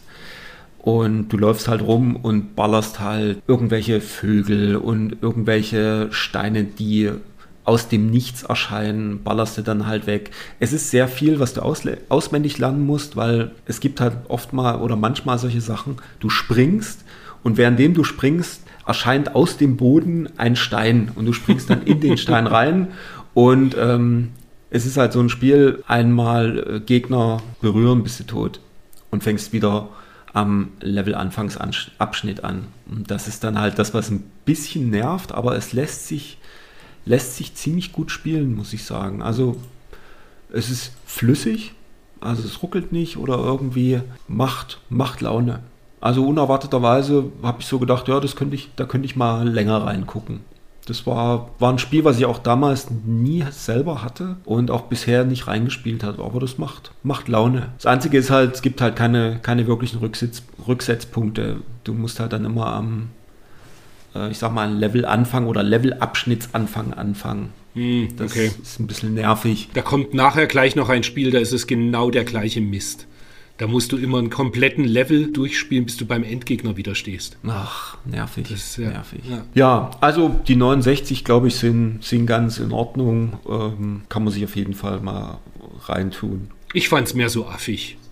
Und damit gehen wir zu Dana. Du fandest es nur affig? Ich fand es nur affig. Echt? Ja, irgendwie okay. Mai. Das war ja nichts für mich. Okay. Aber das, ich bin auch irgendwie ein bisschen schon vorurteilsbehaftet. Weil ich habe das angemacht und wusste halt, ich hatte das vor Jahren gespielt und fand es damals schon nicht so gut. Und habe ah, diesmal okay. quasi auch keine, irgendwie nur zum Erinnerung auffrischen, ganz kurz reingeschaut. Okay. Dann, ja, gut. Aber noch, noch besser wird jetzt eigentlich Dana. Weil oh Gott. Oh. Das ist ja eine unfassbare Grütze. Hallo. Also. Was für ein Rotz. Ja. Weiß nicht. Ich hab's keine fünf Minuten ausgehalten, weil das, ich fand es wirklich nur noch ganz, ganz furchtbar. Ich habe so lange gespielt, der Screenshot oben, der zeigt dir wirklich genau den Anfang des Spiels. Mhm. Du hängst da irgendwie als äh, Dana auf irgendeinem so irgend so Riesen oben drauf und äh, haust, die, haust die Gegner einfach weg, was ein bisschen blutig ist. Ja, und dann äh, es halt irgendwie weiter, dann kriegst du ein Schwert und machst die halt so platt. Aber es war einfach völlig Banane und was mich total genervt hat, war, wenn du zuschlägst im ersten Level, dann ist dieses Geräusch, was dann kommt, überlagert erstmal komplett die Musik. Also es wird halt alles ausgeschaltet, weil wahrscheinlich äh, alle, alle Kanäle für dieses komische Geräusch, was nicht mal irgendwie gut klingt, einfach abgeschaltet werden. Und das klingt so beschissen und es spielt sich. Pff. Siehst du mal, so weit bin ich nicht mal gekommen. Also wahrscheinlich, ich habe das nicht mal wahrgenommen, weil ich habe irgendwie ja. da halt angefangen und nee, nee, nee. Das ja. war auch das also, absolute Zeitverschwendung. Grütze, ja. genau. Einfach Grütze. Was haben wir noch? Super Adventure Island. Das ist das Spiel, was ich meinte mit, ähm, weil sie zeigen auch den Screenshot mit dem Kraken unten und da ist mir das nämlich mhm. dann immer wieder passiert, wenn du kommst vor den, vor den Endgegner an mhm. und äh, wenn du den nicht schaffst, dann geht wieder das, das Wasserlevel, was dieses rote Level ist mit dem falschen, mit dem falschen Untertext. Mhm. Da geht es dann immer wieder da am Anfang los. Uch. Und da habe ich dann auch irgendwann aufgehört. Und ich muss gestehen, den ersten Endgegner, den man sieht, das ist unten dieses orange Teil. Mhm. Das ist so ein mhm. Kopf der immer Feuer spuckt. Und den habe ich nur mit Cheat geschafft. Also das ist ah. bockschwer. Also die, die, die Level selber geht so. Das ist schon mhm. alles machbar. Aber die Endgegner, ich habe nicht mal irgendwie das, das Muster so richtig rausfinden können, wo ich hin muss, um diesen Gegner irgendwie platt zu machen. Aber mhm. es ist halt das Typische auch wieder. Du schaust halt die Sachen dir schnell an und nachdem du ja in Anführungsstrichen kein Geld dafür bezahlt hast, ja. bist du halt auch extrem, ist deine, deine Toleranzgrenze für, für, dass es nicht gelingt und keinen Spaß macht, halt sehr niedrig. Und ich habe es mir zwei Abende jeweils irgendwie eine Viertelstunde angeschaut und dann habe ich immer nur bis zu diesem Kraken es geschafft. Das ist der zweite Endboss und habe dann auch immer mhm. aufgehört. Aber grafisch ist es schön, die Musik kann mhm. nix, aber ich mochte die Grafik. Ah, die also ist so der 90er. Ist das ist, das ist so, also die Grafik ist schön bunt und äh, lässt sich eigentlich auch ganz gut steuern, fand ich. Aber die Musik ist so 90er, so mhm. irgendwie so, äh, keine Ahnung, ist es Rap? Ich weiß es, nee, es ist irgendwie, keine Ahnung, Hip-Hop, irgendwas. Also äh, ja, passt meiner Meinung nach auch irgendwie nicht richtig zum Spiel, aber und was ich immer hatte, das, es gibt ja das New Adventure Island mhm. auf der PC Engine mhm. und das ist halt einfach eine komplett andere Liga. Das ist ein viel besseres Spiel. Und dann ist so, dann spiele ich halt nicht Super Adventure Island, sondern lieber New Adventure mhm. Island. Es ist ja. grafisch minimal schlechter und ist halt einfach ein viel besseres Spiel. Das ist richtig. Das und, da ist, und das habe ich ja damals sogar auch durchgespielt. Also New Adventure Island habe ich irgendwann mal beendet und ist einfach ein unglaublich gutes Jump'n'Run. Ja und, ja. und jetzt kommen wir auf Seite 139 mit Super Offroad zu einem Spiel, ja. wo ich mir jedes Mal denke, ich gucke nur noch mal kurz rein, obwohl ich genau halt weiß, was mich erwartet. Und dann guckst geblieben. du und dann guckst du das nächste Mal auf die Uhr und das ist anderthalb Stunden später. Hängen geblieben. Das ist genau so ein cooles Spiel. und ich würde furchtbar gern, das ich, ist ja eine Automatenadaption. Insofern denke ich mal, ja. am Automaten konnte man das bestimmt mit vier Leuten gleichzeitig spielen. Drei oder vier. Konntest du am Automaten mit vier Leuten, soweit ich weiß, spielen? Ich weiß nicht, wie die Umsetzung war. Das gibt es bei den, ich glaube, das ist ein Midway-Automat, ne? Mhm. Ich ja, ich glaube auch. Trade West. Ich glaube, auf diesen Midway Treasures für Xbox, PS2, Xbox 360, ich weiß nicht, auf irgendeinem von denen müsste es mit drauf sein. Da müsste man mal gucken, ob es das als Vierer, Vierer-Version gibt. Ich glaube, es ist auf der Midway Origins ist es mit drauf. Ah, okay. Da müssen wir mal da gucken, ob das da komplett mit drauf ist. Ich kann mich noch an die PC-Umsetzung erinnern, da war es, glaube ich, mit drei mhm. Leuten ging es. Richtig, da. mit dreien, das weiß ich noch. Das haben wir doch auf, dem, auf der Tastatur Richtig. mit drei Leuten an der genau. Tastatur genau. gezockt, ne? Herrlich. Oh. Und an, an Super Nintendo ist es halt zu zweit. Aber das macht mhm. sogar nur gegen Computer alleine Spaß. Ich fand es auch total super. Ich habe reingespielt und bin auch sofort hängen geblieben. Da hast du dann auch immer noch so kleine Einblendungen oben, wenn dann äh, der Startschuss irgendwie äh, losgeht. Das hast dann so ein, so ein kleines Video, würde ich sogar fast sagen, von, von dem äh, Richter, der dann halt entsprechend den Startschuss gibt und dann am Ende die, äh, die Checkered Flag schwingt. Mhm. Das fand ich eigentlich ganz witzig und Mucke, super, Spielgefühl, mega. Also das ist eine super Umsetzung. Ja, gibt es nichts hinzuzufügen. Äh, also. Verstehe absolut Winis Gutgesicht. Ich würde sogar ein sehr gut geben. Ja. Ähm, super, total cool. Ich mag das Spiel extrem gern. Dann. Oh, eine Werbung für den Lynx. Oh Gott. Ja, der Lynx 2. ja. Da war er schon bei, bei 200 Mark nur noch. Mhm. Und ich habe ihn dann für 100 Mark im äh, Quelle gekauft, im Ausverkauf. Ja, meine Lynx-Geschichte habe ich ja schon zum Besten gegeben mal. Ja, ja, genau. Dass ich meinen Lynx mit Klacks und Chips Challenge bekam im Tausch gegen meinen tollen Gameboy mit 15 Spielen. Mhm. Mhm. Ach Mensch. Naja, die Handheld Corner ist irgendwie auch nicht voll mit irgendwelchen Highlights.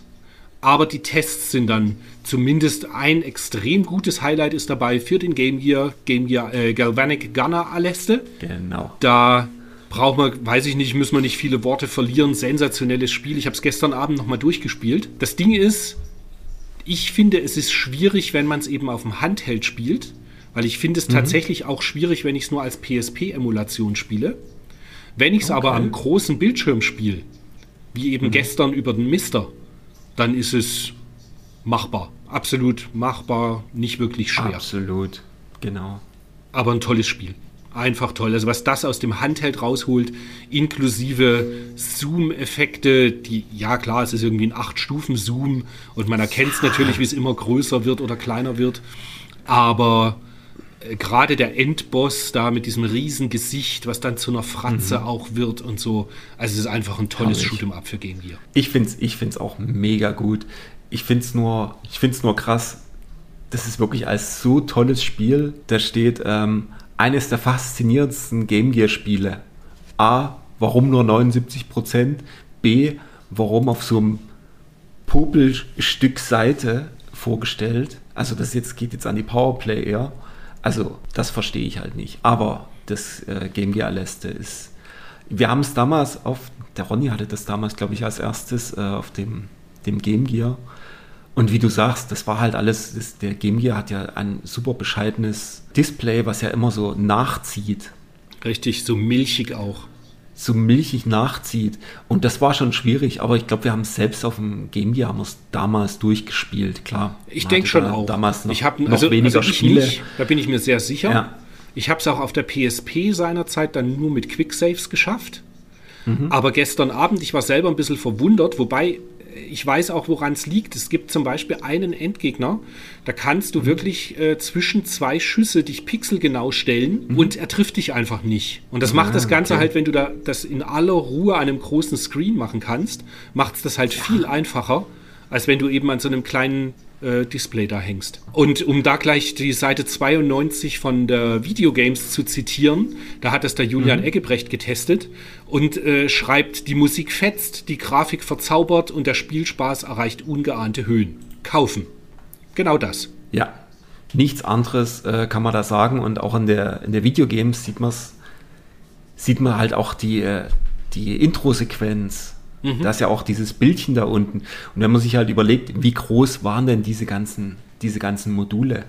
Und das sind ja auch für, die, für das Outro, wenn du es durchgespielt hast, gibt es, glaube ich, auch noch zwei unterschiedliche Bildchen, je nachdem, welchen Schwierigkeitsgrad du äh, gewählt hast. Und schon alleine dieses, dieses Ding, was die da alles an so Bildchen reingesteckt haben. Und also ich fand es grandios. Und man kann es halt auch heutzutage noch echt gut spielen. Mhm, absolut. Also es also gibt ja wirklich Spiele, gehabt. wo du die dann reintust äh, und sagst so, ja, pff, Helle Wars oder so hatten wir vor zwei Monaten, glaube ich. Mhm. Das war halt, ja, kann man schon spielen, aber war halt langweilig und, hm. und hier geht halt echt die Luzi ab. Also das muss man wirklich sagen, was da los ist und es macht Laune ohne Ende. Und es hat, wenn ich mich recht entsinne, fast keine Slowdowns. Und sehr wenig Geflacker. Es hat wenig Geflacker. Langsam wird es schon ab und zu mal. Okay. Also das, wenn du, weil ich meine, die Schüsse, die du da rausballerst, wenn du die entsprechenden Waffen hast, da kommt ja das ist ja die Hölle los auf dem Bildschirm. Mhm. Von daher, es wird schon immer mal ein bisschen langsamer, aber nicht schlimm. Also es ist keine, keine Ruckelorgie in dem Sinne. Ich habe die ganze Zeit diese, diesen Homing-Laser verwendet. Den Homing, ja, das ist auch das. Damit das ist es absolut machbar. Mache ich auch. Ja. Und also ganz, ganz grandioses Spiel. Halt, ja, glaube, die Geschichte habe ich auch schon mehr als einmal erzählt. Im Fotopost in Gelsenkirchen am Bahnhof für 20 Mark gekauft. Neu. Ah, Im Übrigen, da fällt mir ein, ähm, ich bin ja mit dem Dennis vom NES-Kommando im E-Mail-Kontakt recht rege, ja. bis sich immer so die Zeit ergibt. Und ich soll dich von dem schön grüßen. Der freut sich immer, wenn, wenn du deine Dynatex-Geschichten erzählst. Ah, okay. Ja. Und der, der Rhinex, der Jörg, ja. der früher ja beim Dynatex gearbeitet hat. Ja, der hat auch gemeint, äh, wenn wir irgendwann mal ein Format machen wollen, dass wir irgendwie mit äh, Leute noch einladen und so weiter, er stünde zur Verfügung. Müssen wir wirklich mal schauen, ob wir da irgendwann mal was machen. Cool. Dass wir, keine Ahnung, den Podcast äh, nicht nur monatlich machen, sondern vielleicht äh, ich immer mal eine Folge auch übernehme mit Interviews oder so. Mal mhm. gucken. Ideen gibt es da ja zum Teil schon noch dazu, weil ich mitbekommen habe, dass Podcasts, die mindestens 14-tägig erscheinen, auch ein ganzes mhm. Stück noch erfolgreicher sind, als wenn man nur monatlich okay. erscheint. Aber es ist halt alles auch eine Zeitfrage. Mal gucken, was sich genau. da ergibt. Aber so, so ungefilterte Aber Interviews kann man eigentlich ganz cool mit wenig Schnitt, weißt du?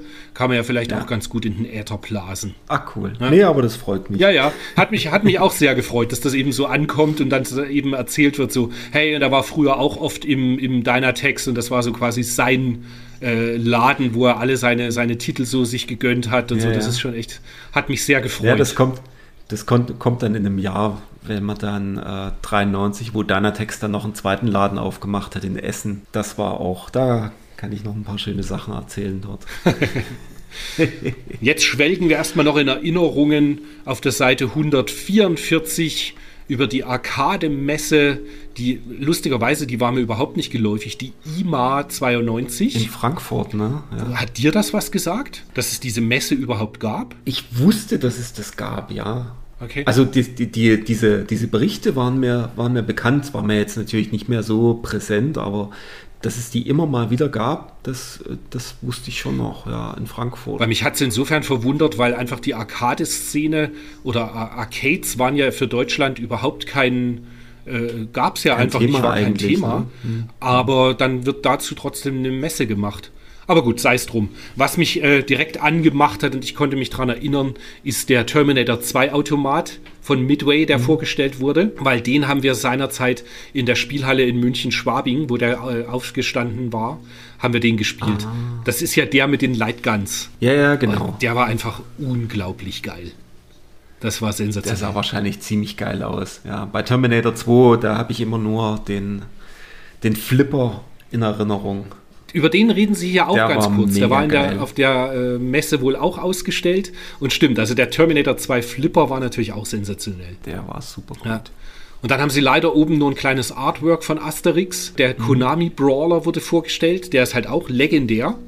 Das war ja so die, die Zeit, wo Konami sowieso einen Brawler nach dem anderen, der richtig gut war, rausgehauen hat.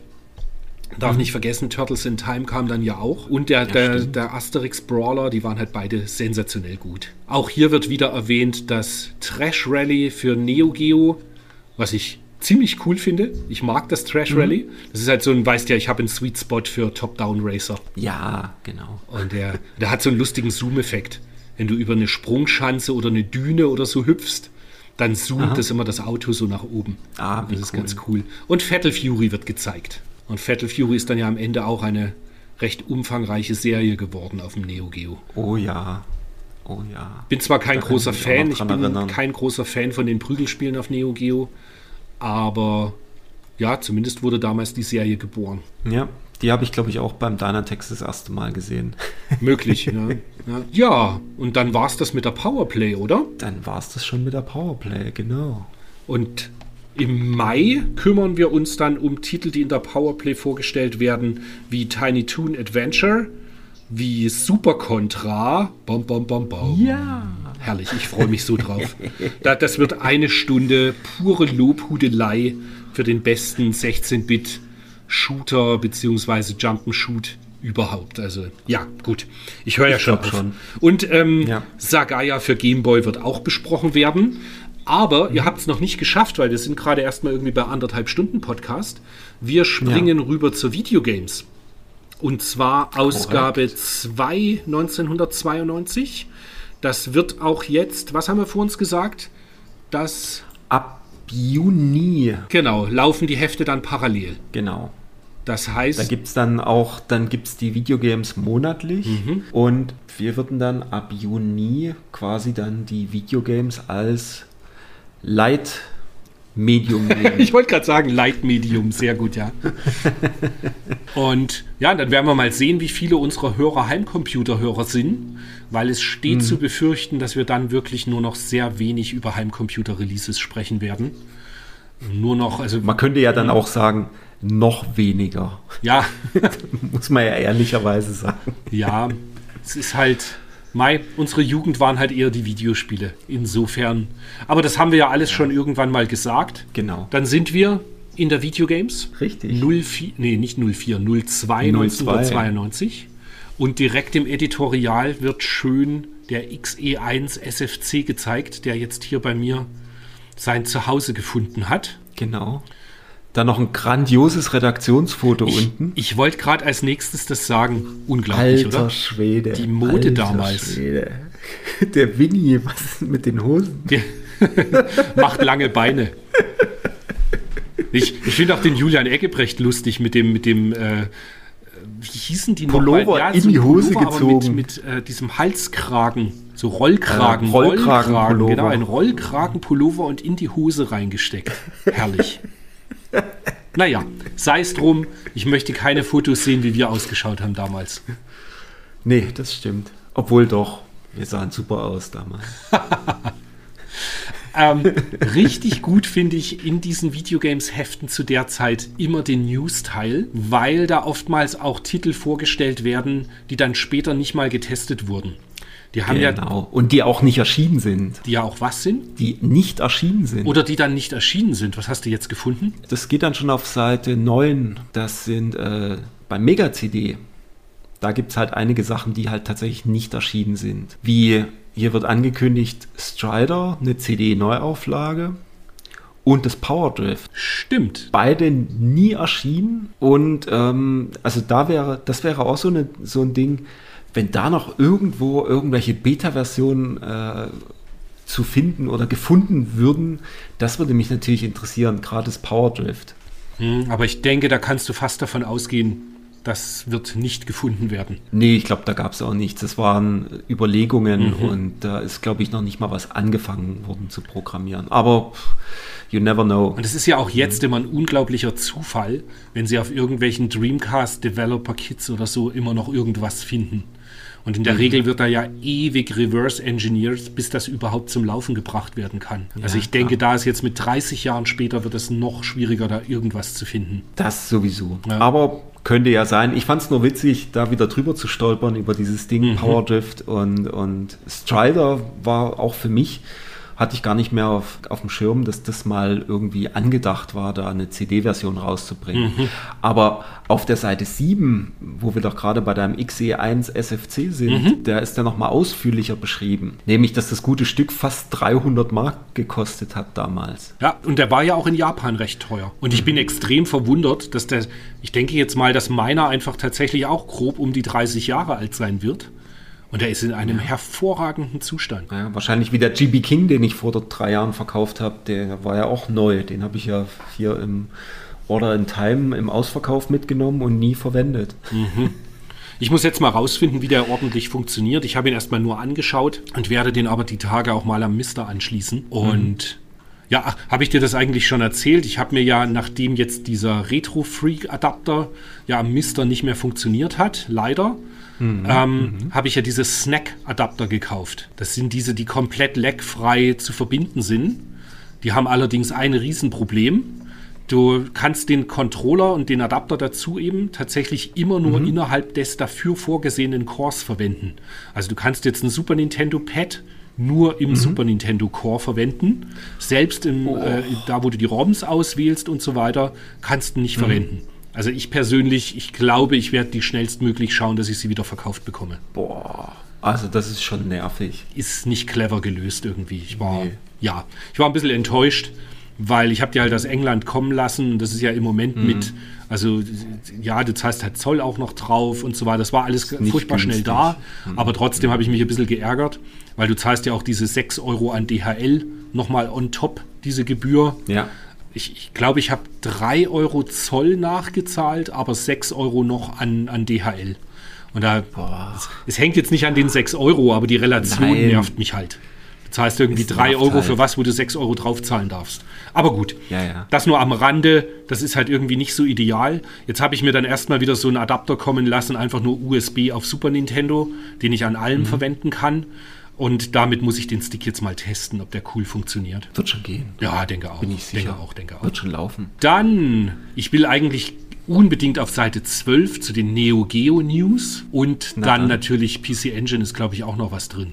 Ja, die, Mei, die Neo Geo Seite ist halt Hammer. Ich erinnere mich noch, wenn wir die Screenshots, weil sie, die haben sie auch so schön in der Videogames Ja. halt so fett groß ausgerollt mit Eight Man. ja, du, ja, einmal das Eight-Man unten mit dem, mit dem Skelett, was halt irgendwie auch extrem Ja, cool ja. ausschaut. Dann siehst du da genau diesen Zoom-Effekt bei Trash Rally. Ah, stimmt. das untere Fahrzeug, das zoomt halt so nach oben und der Untergrund nach unten. Das ist, ist echt extrem geil. Und halt dieser riesen Screenshot von Fatal Fury, schön mit Scanlines und ja, Mhm. absolute 16-Bit-Goddess. Herrlich. Ja, mega. Also an diese Seiten kann ich mich auch immer erinnern. Aufgeschlagen und gedacht, so, oh, Ja. sieht das toll aus. Und sie teasern schon an, dass Last Resort halt kommt. Das haben wir Mhm. dann erst bestimmt zwei oder drei Jahre später gehabt. Ich meine, ich habe Last Resort das erste Mal gespielt, da habe ich dann schon in München gewohnt. Das muss also so 95 gewesen sein. Mhm. Äh, da gab es dann ja eine Zeit lang Neo Geo-Spiele für um die 100 Mark. Das war zwar damals für uns auch absurd viel Geld, aber wenigstens war es halbwegs bezahlbar. Und, aber auf, Hattest du damals ein Neo Geo? ich hatte Neo Geo mit Last Resort und Viewpoint und hatte auch World Heroes Jet und irgendeinen King of Fighters und irgendeinen Fatal Fury. Weil die gab es damals in der Game Zone für 30 Mark. Weiß ich noch, da kam ich irgendwie rein und er wollte irgendwie für, für äh, Fatal Fury das eine King of Fighters und das World Heroes Jet wollte er zusammen, also er wollte jeweils 40 Mark oder alle drei zusammen für einen Hunderter. Und dann habe ich die alle drei gekauft, aber war nicht so begeistert von den Beat'em-Ups. Und Last Resort habe ich dann gekauft bei dem, wie hießen die? Zockraum, Endraum, irgend sowas. Spielraum. Spielraum. Spielraum? Kann auch sein, Spielraum. Ja. Irgend sowas, ja, genau. Ja. Bei dem habe ich damals das Last Resort gekauft. Okay. Ja. Dann sind wir bei den Atari-Aspekten. Ja, Und es nö. werden neue, ein paar Lynx-Sachen vorgestellt. Ja, oder auch nicht. Also mich interessieren sie alle nicht, bin ich ganz ehrlich. Hat mich damals nicht interessiert, jetzt auch nicht so arg. Ich habe auch keins davon gespielt. Dann. Ach, da gibt es gar keine PC Engine News-Seite. Doch, doch, gibt Engine Wollte News. gerade sagen. Gibt Engine da springen wir News. nämlich gleich mal hin. Ha? Seite 20, die Engine-Ereignisse. So sieht's aus. Herrlich. Liquid Kids. und Parodius und das Ninja Gaiden und Dragon Saber und Gate of Thunder und Koryun. Und Herrlich. Human. Sports Festival. Was? Aber stimmt, Human Sports Festival. Hammer. Das haben wir damals auch gehabt. R-Type Complete. Ja, ja, das haben wir auch gehabt. Also, du hattest es damals, glaube ich, gekauft, weil dann waren ja drei Spiele drauf. Das war natürlich sehr günstig. Ist auch immer noch ein super günstiges Spiel. Die CD kostet ja auch in Japan nichts. Und aber es sind halt die Final Match Tennis drauf und das macht so Spaß. Und dieses Human Sports Festival, das ist halt immer das Intro, ne? wenn, du, wenn du die CD einlegst. Das ist so lustig. Ja. Und dann ja, wird eben angeteasert, dass Twin Bee erscheint und Forgotten Worlds und Spriggan Mark II, was nicht so dolle war. Das erste Spriggan war weit besser. Dann, ja, das Ninja Gaiden, was ich auch sehr gern mag, die Version. Also, ja, also die Engine-Ereignisse war immer eine tolle Rubrik. Und halt Gate of Thunder ähm, wird, gibt es gar keinen richtigen Test drin, meine ich, gell? Sondern nur, die haben das bin immer nur in diesen, sicher. immer nur in diesen kleinen News-Abteilungen abgehandelt. Fast ein bisschen schade, weil es nicht mal ein Screenshot dabei und Gate of Thunder ist einfach mal in der Top 10 der Ballerspiele systemübergreifend halt immer einen ganz vorderen Platz. Und in meinem Ganz, Herzen ganz sowieso in der. Top 3. Absolutes Lieblingsspiel. Was schreiben Sie auch Supergeil. schön? Noch nicht einmal vor Zoom-Effekten haben Red Halt gemacht und spielen so fast alle vergleichbaren Mega Drive und Super Famicom Action-Titel locker an die Wand. Richtig. Also es ist äh, Zu der Zeit auf jeden ja, Fall. Thunder Force 3 und Gate of Thunder sind absolut ebenbürtig. Ja, ja, total. Was eine Zeit. Ja, das, das, das war wirklich die Hochzeit, wo wir auch extrem viel gespielt haben und, und alles uns da aufgesaugt haben, was so kam. Da ist dann schon im News-Teil auch äh, ein Vorbericht zu Tiny Toon Adventures, was dann in der nächsten Powerplay getestet wird. Dementsprechend schenken wir uns das vielleicht mal. Ja. Bei den Tests haben wir über Super Fantasy Zone haben wir schon gesprochen, über Toki auch. Was haben wir denn übersehen? Hast du schon was in petto? Road Blasters. Auf Seite 30, Auf Seite 30, genau. die Mega Drive-Version. Das ist ja auch, das ist ja auch eine Mega Drive-Umsetzung von, von einem Atari-Automaten. Gab es auch eine super Umsetzung für den Lynx, um das mal zu erwähnen. Ich habe ich hab mal reingespielt. Es ist super flüssig. Es spielt sich, spielt sich wirklich schön. Ich meine, der Automat, du ballerst halt viel rum, ballerst halt äh, Autos ab und sammelst so Fuel-Bobbles ein, dass, dass du halt nicht, nicht äh, dass dir nicht der Sprit ausgeht. Und halt immer irgendwelche Extrawaffen gibt es immer mal aufzuheben. Da hast dann halt irgendwie ein Laser auf dem Dach und so weiter. Ist schön schnell, unkomplizierte Steuerung und kann man sich immer mal einlegen. Ist halt ein Arcade-Spiel. Macht, macht Laune.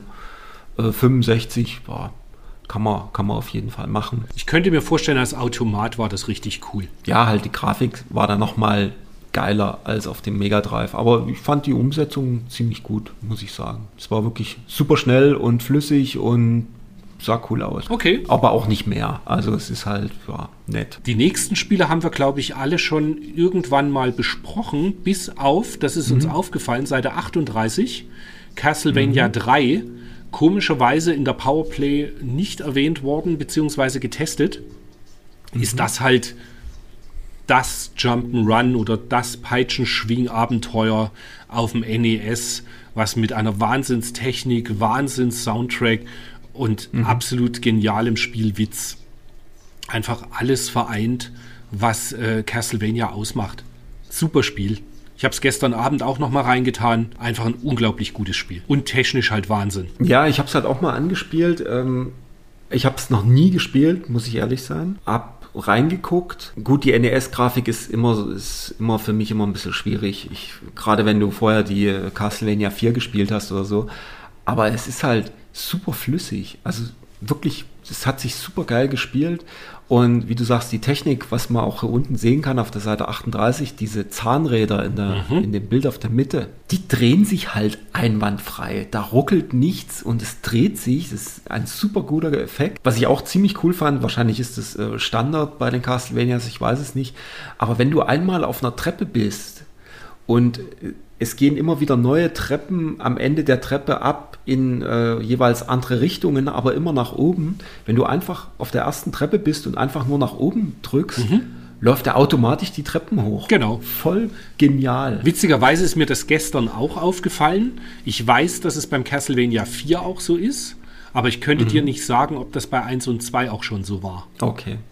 Ja, also das ist das Einzige, was mir so von der Steuerung her aufgefallen ist, dass das ziemlich cool war. Mhm. Wie auch in dem Bild unten rechts zu sehen, das war mir auch gar nicht äh, bekannt oder bewusst, dass du ja nach dem Level, nachdem du den ersten Level oder nachdem du ein Level geschafft hast, dass du dann auswählen kann, kannst, wo du lang gehen möchtest. Also das fand ich auch interessant.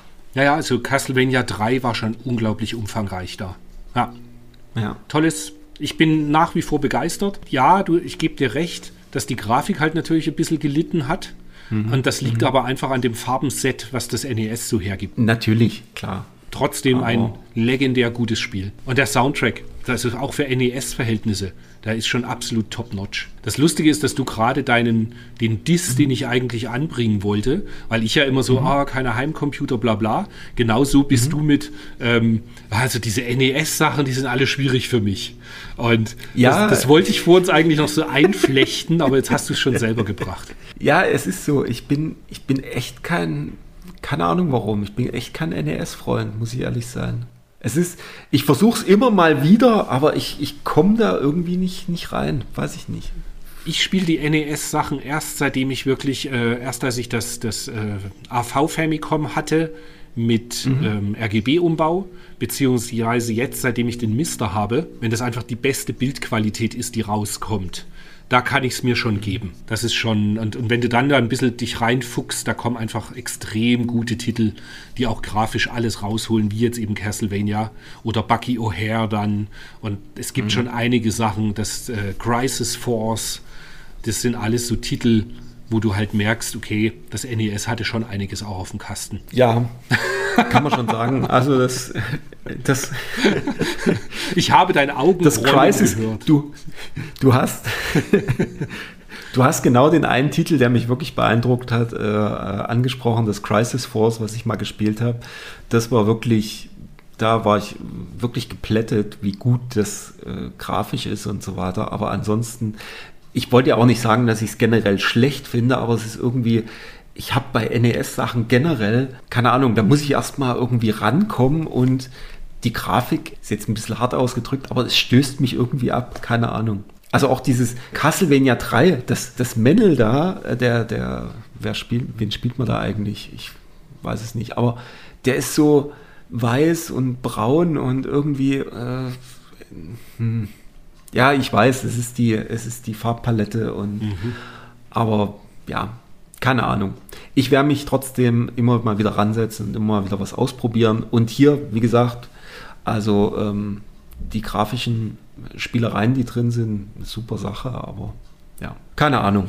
Vielleicht finde ich ja noch ein Spiel und das Bucky her werde ich auf jeden Fall mal probieren, weil das sah auch auf den Bildern schon ziemlich, ziemlich gut aus. Ja, also das ist wirklich mit eines der schönsten NES-Spiele. Ja, und dann sind wir schon bei den ganzen Gameboy-Tests und das Sagaya, haben wir jetzt gesagt, machen wir dann bei der Powerplay-Ausgabe mit. Da könnt ihr euch aber auf ein genau. echt schönes Shoot'em Up freuen. Mega Man 2 wurde noch getestet für den Gameboy, was einfach ein Fort äh, eine, eine, tolle Fortsetzung ist zum ersten Teil, wo man diesmal, glaube ich, diesen Hund Rush oder so hieß der, hatte man da dann schon dabei. Und ich weiß noch, Teil 1 und 2 habe ich beide durchgespielt. Dann spät, mhm. die späteren Teile dann nicht mehr. Und okay. mit Amazing Tater wird noch äh, der zweite Teil von Quirk getestet, also Puzzle Boy 2. Mittlerweile ein fast unbezahlbares Spiel, wenn man das als äh, Europa-Version kaufen möchte. Mhm. Tomatoffel, das ist eine schöne Überschrift. Ja, das ist doch diese Kartoffel, ja. die da auf dem, äh, auf dem Cover genau, ist. Ne? Genau, richtig. Ja. Und alle weiteren Tests haben wir in der Regel schon besprochen, oder? Würde ich jetzt mal sagen. Weil Soul Blader kommt auch in der nächsten Powerplay, würde ich auch skippen. Ja, das Super Smash TV kommt, glaube ich, auch in der nächsten Powerplay. Adventure Island haben wir schon, genau. Ja, passend zu meinem Buch, was jetzt vor wenigen Tagen ankam, gibt es äh, noch ein, ein, ein Special, was sich Beat It nennt, auf Seite 94. Und da geht es mhm. um Beat'em-Ups bzw. Brawler, also um beides, wenn ich das richtig sehe. Und da werden halt so quasi alles vorgestellt, was äh, vor 30 Jahren eben schon die Top-Titel waren. Von Jackie Chan über Golden Axe, über Fatal Fury, Mutation Nation, Street Fighter 2, Final Fight. was es halt alles so gab. Ja. Genau. Cool. Nochmal eins mhm. zurück. Ich weiß nicht, auf der Seite 93 ist für den Game Gear noch Berlin Wall getestet. Was mir Hat gar, das, Sagt mir das was? Sagt mir nichts. Nee. Berlin Wall ist nämlich eigentlich Vanny Vanny World. Ah, in, das, in ganz äh, ähnlich ich, oder, oder tatsächlich ein Port? Es ist von Kaneko, die ja auch das Vanny Vanny World rausgebracht haben. Und die Mechanik ist halt genau die gleiche. Okay. Du läufst rum, machst ein Loch, lässt Leute reinfallen und ähm, haust es wieder zu. Und es ist auch hier irgendwie mit Pinguin. Ich glaube, die haben nur die, die Figuren ein bisschen ausgetauscht. Und in dem Original Berlin Wall, das gab es ja auch als Automat, sind halt irgendwie im Hintergrund Bilder vom Fall der Mauer irgendwie eingeblendet. Keine Ahnung, warum und wieso. Aber die Mechanik ist genau wie Vanny Vanny World. Und du erinnerst dich ja an Vanny Vanny World, wie oft wir das gezockt haben. Ich fand, ich habe das ja erst vor ein paar Jahren irgendwie rausgefunden. Oder ich bin drüber gestolpert und habe gedacht, oh, das ist ja genau das Gleiche. Das ist aber jetzt ein Grund für mich, dass ich mir Berlin Wall mal anschaue. Ich ja. fand den Titel immer sehr, sehr bizarr und habe immer gedacht, ja. das ist eine Breakout-Variante. -mm. Und habe das dann aber einfach nie weiter verfolgt, nie weiter drüber nachgedacht. Und jetzt, wenn ich den Screenshot da aber sehe, ich gebe dir recht, das sieht sehr mhm. so aus wie Wanny Wanny World. Genau. Sehr cool. Guck's dir an. Okay, schick. Sollte ich vielleicht mein Game Gear Link-Kabel doch noch nicht verkaufen? Äh, ja. genau. äh, mit, mittlerweile wird das schon so ein Running Gag hier im Podcast, weil wir haben so viele Spiele, die wir mal gemeinsam wieder spielen wollen, wenn wir uns mal wieder sehen. Aber ja. der feine Herr muss im Urlaub ja wegfliegen. Ja, na klar. Lustig, wenn der Podcast erscheint, bist du vom Urlaub schon Aha. wieder da. Bin ich schon wieder da, genau. So ist es. Naja, dann würde ja. ich sagen, wir schwätzen gar nicht lange drum herum. Wir sind bei knappen zwei Stunden angekommen. Wir mhm. wünschen euch einen tollen April. Lasst euch heute zum 1. April nicht in den April schicken. Vielen Dank fürs Zuhören. Uns würde es wahnsinnig freuen, wenn ihr uns irgendwo bewerten wollen würdet, weil wenn ich so schaue, wie viele Leute jeden Monat den Podcast hören und wie wenig Leute dann doch mal irgendwo draufklicken, um ganz kurz uns eine Bewertung zu geben oder einfach ganz kurz drunter zu schreiben, einen kurzen Vers, warum man den Podcast jeden Monat gerne hört, Es würde uns helfen bei iTunes bzw. Spotify etc., wo man es halt überall ausgespielt bekommt. Wäre nett. In diesem Sinne, habt einen schönen Spätfrühling und wir hören uns dann im Mai wieder. Tschüss. Genau. Lasst es euch gut gehen. Ciao, ciao. Und wir sind raus.